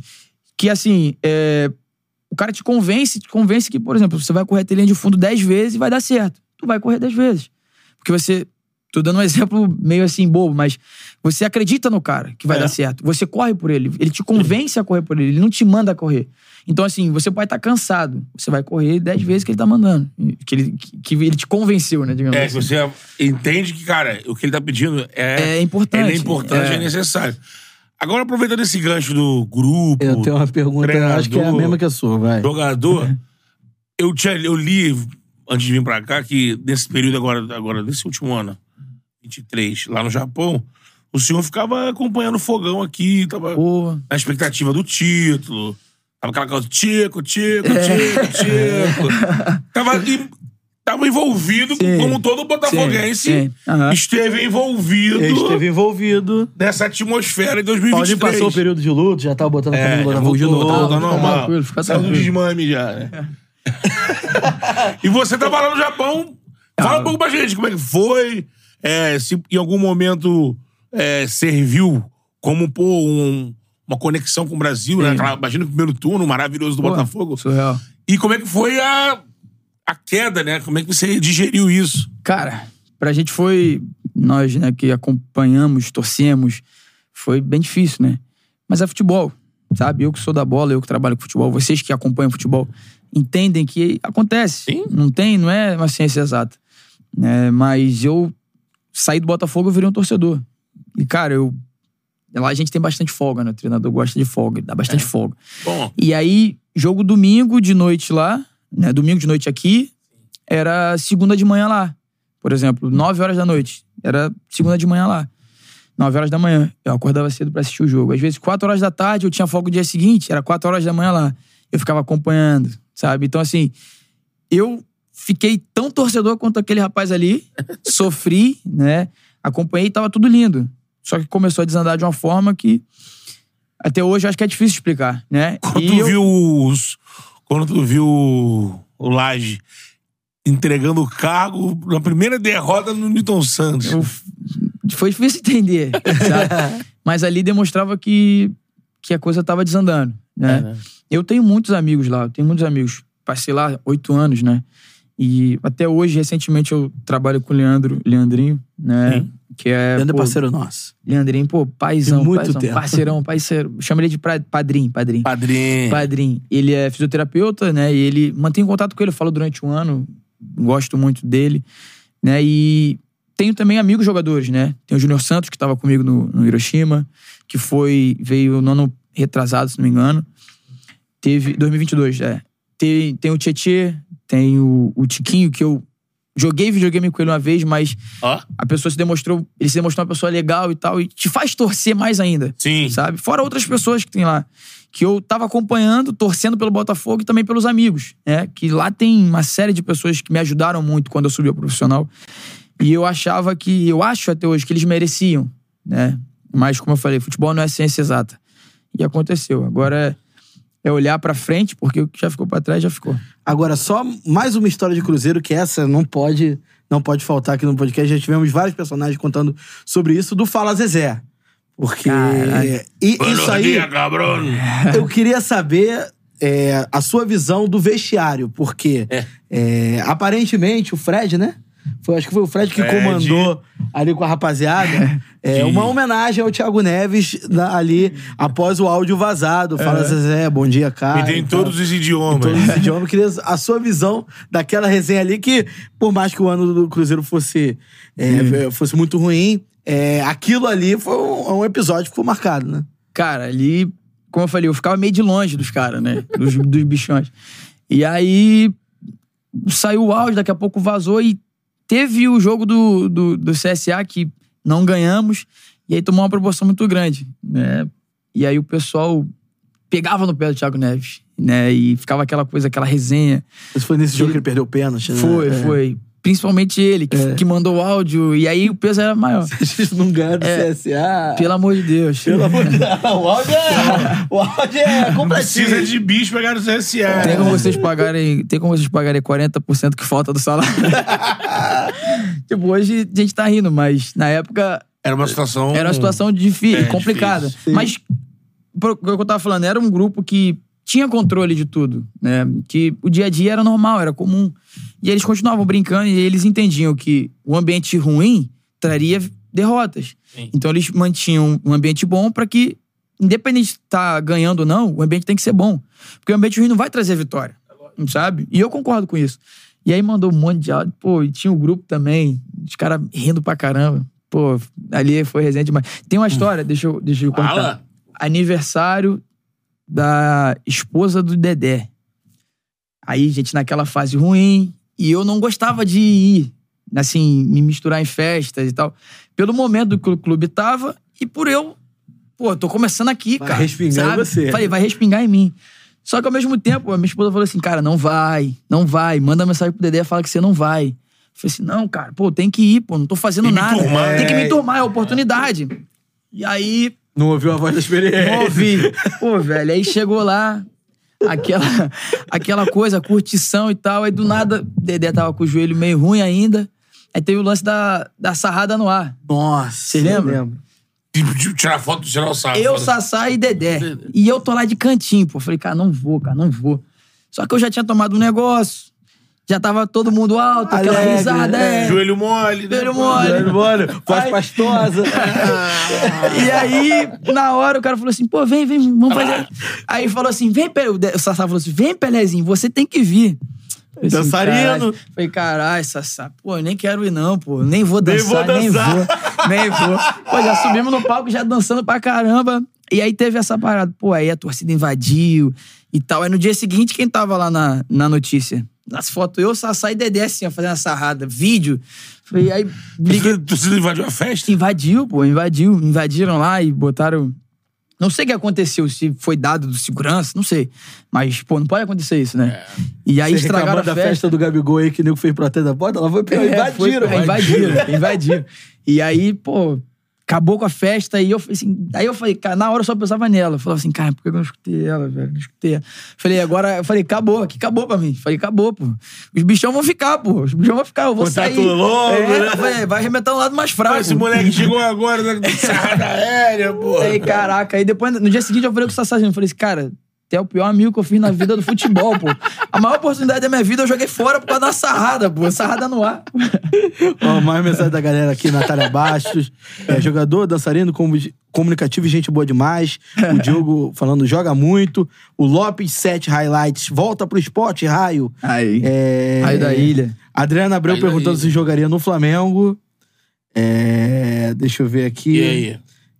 E aí? Cara, eu, eu vejo dessa forma, é futebol.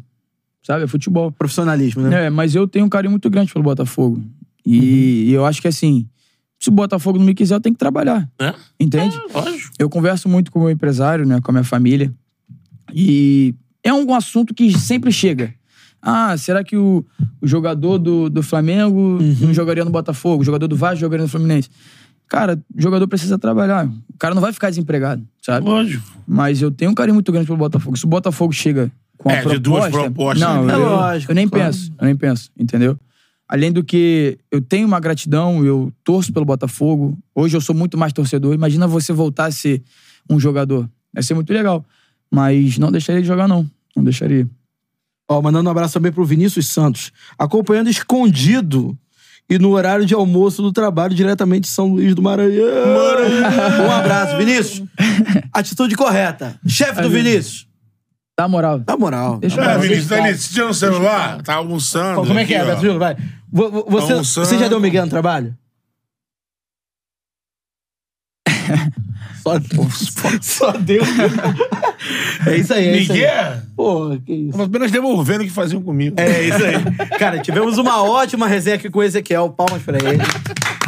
Pô, voou, hein, Cara, caramba. que se... Aí, voou. Quanto tempo? Quanto tempo? Uma hora e meia de resenha, né? Que isso. Passou voando. Passou voando, cara, muito sucesso na sua carreira, sua, sua trajetória. Você é um cara de muita história. Pô, um cara que bem articulado, fala bem. Obrigado. Contou várias histórias aqui muito interessantes. É um prazer tê-lo no Charla Podcast. Como o Cantarelli gosta de dizer, portas escancaradas do seu retorno. Maneiro muito demais. obrigado, viu? Maneiro demais. Espero voltar aí, uma outra oportunidade, Pô. contar novas histórias, né? Foi maneiro demais poder falar de mim, falar da minha história, falar de coisas que as pessoas é, não sabem do Japão, não sabem sobre o Japão, né? Acho que sobre mim as pessoas né, não queriam, talvez não queiram saber, mas É, mas, mas eu digo assim, mas eu sim. digo assim, com a- com- morando no Japão é uma coisa totalmente diferente. Então a pessoa Sim. vem, né? Traz Mas uma eu tenho novidades. Mas eu tenho certeza que eles gostaram aí do que ouviram, né? E pra mim foi uma oportunidade muito grande poder falar um pouco aí com vocês e, pô, espero que volte em breve, que vocês, esse podcast cresça, cresça cada vez mais. Amém. É isso aí, Filho do Brasil nossa, quando? pô. Amanhã. Amanhã. até Até, Bora. até amanhã. De repente dá pra ser hoje. Se ele quiser. Ele contou a história de ontem. Forneria original, a melhor pizza que você pode pedir. Aí eu vou até abrir mão do, do protocolo Ah. e vou pedir pro, pro Ezequiel falar sobre o que, que aconteceu essa semana. Pô, eu- ontem teve o podcast do Ricardo Graça. Sim. que Isso. também tá lá no Japão, no Júbilo. E aí eu vi que ele postou, não sigo ele, mas eu vi que, que o Charla po- repostou, acho que não me engano, É.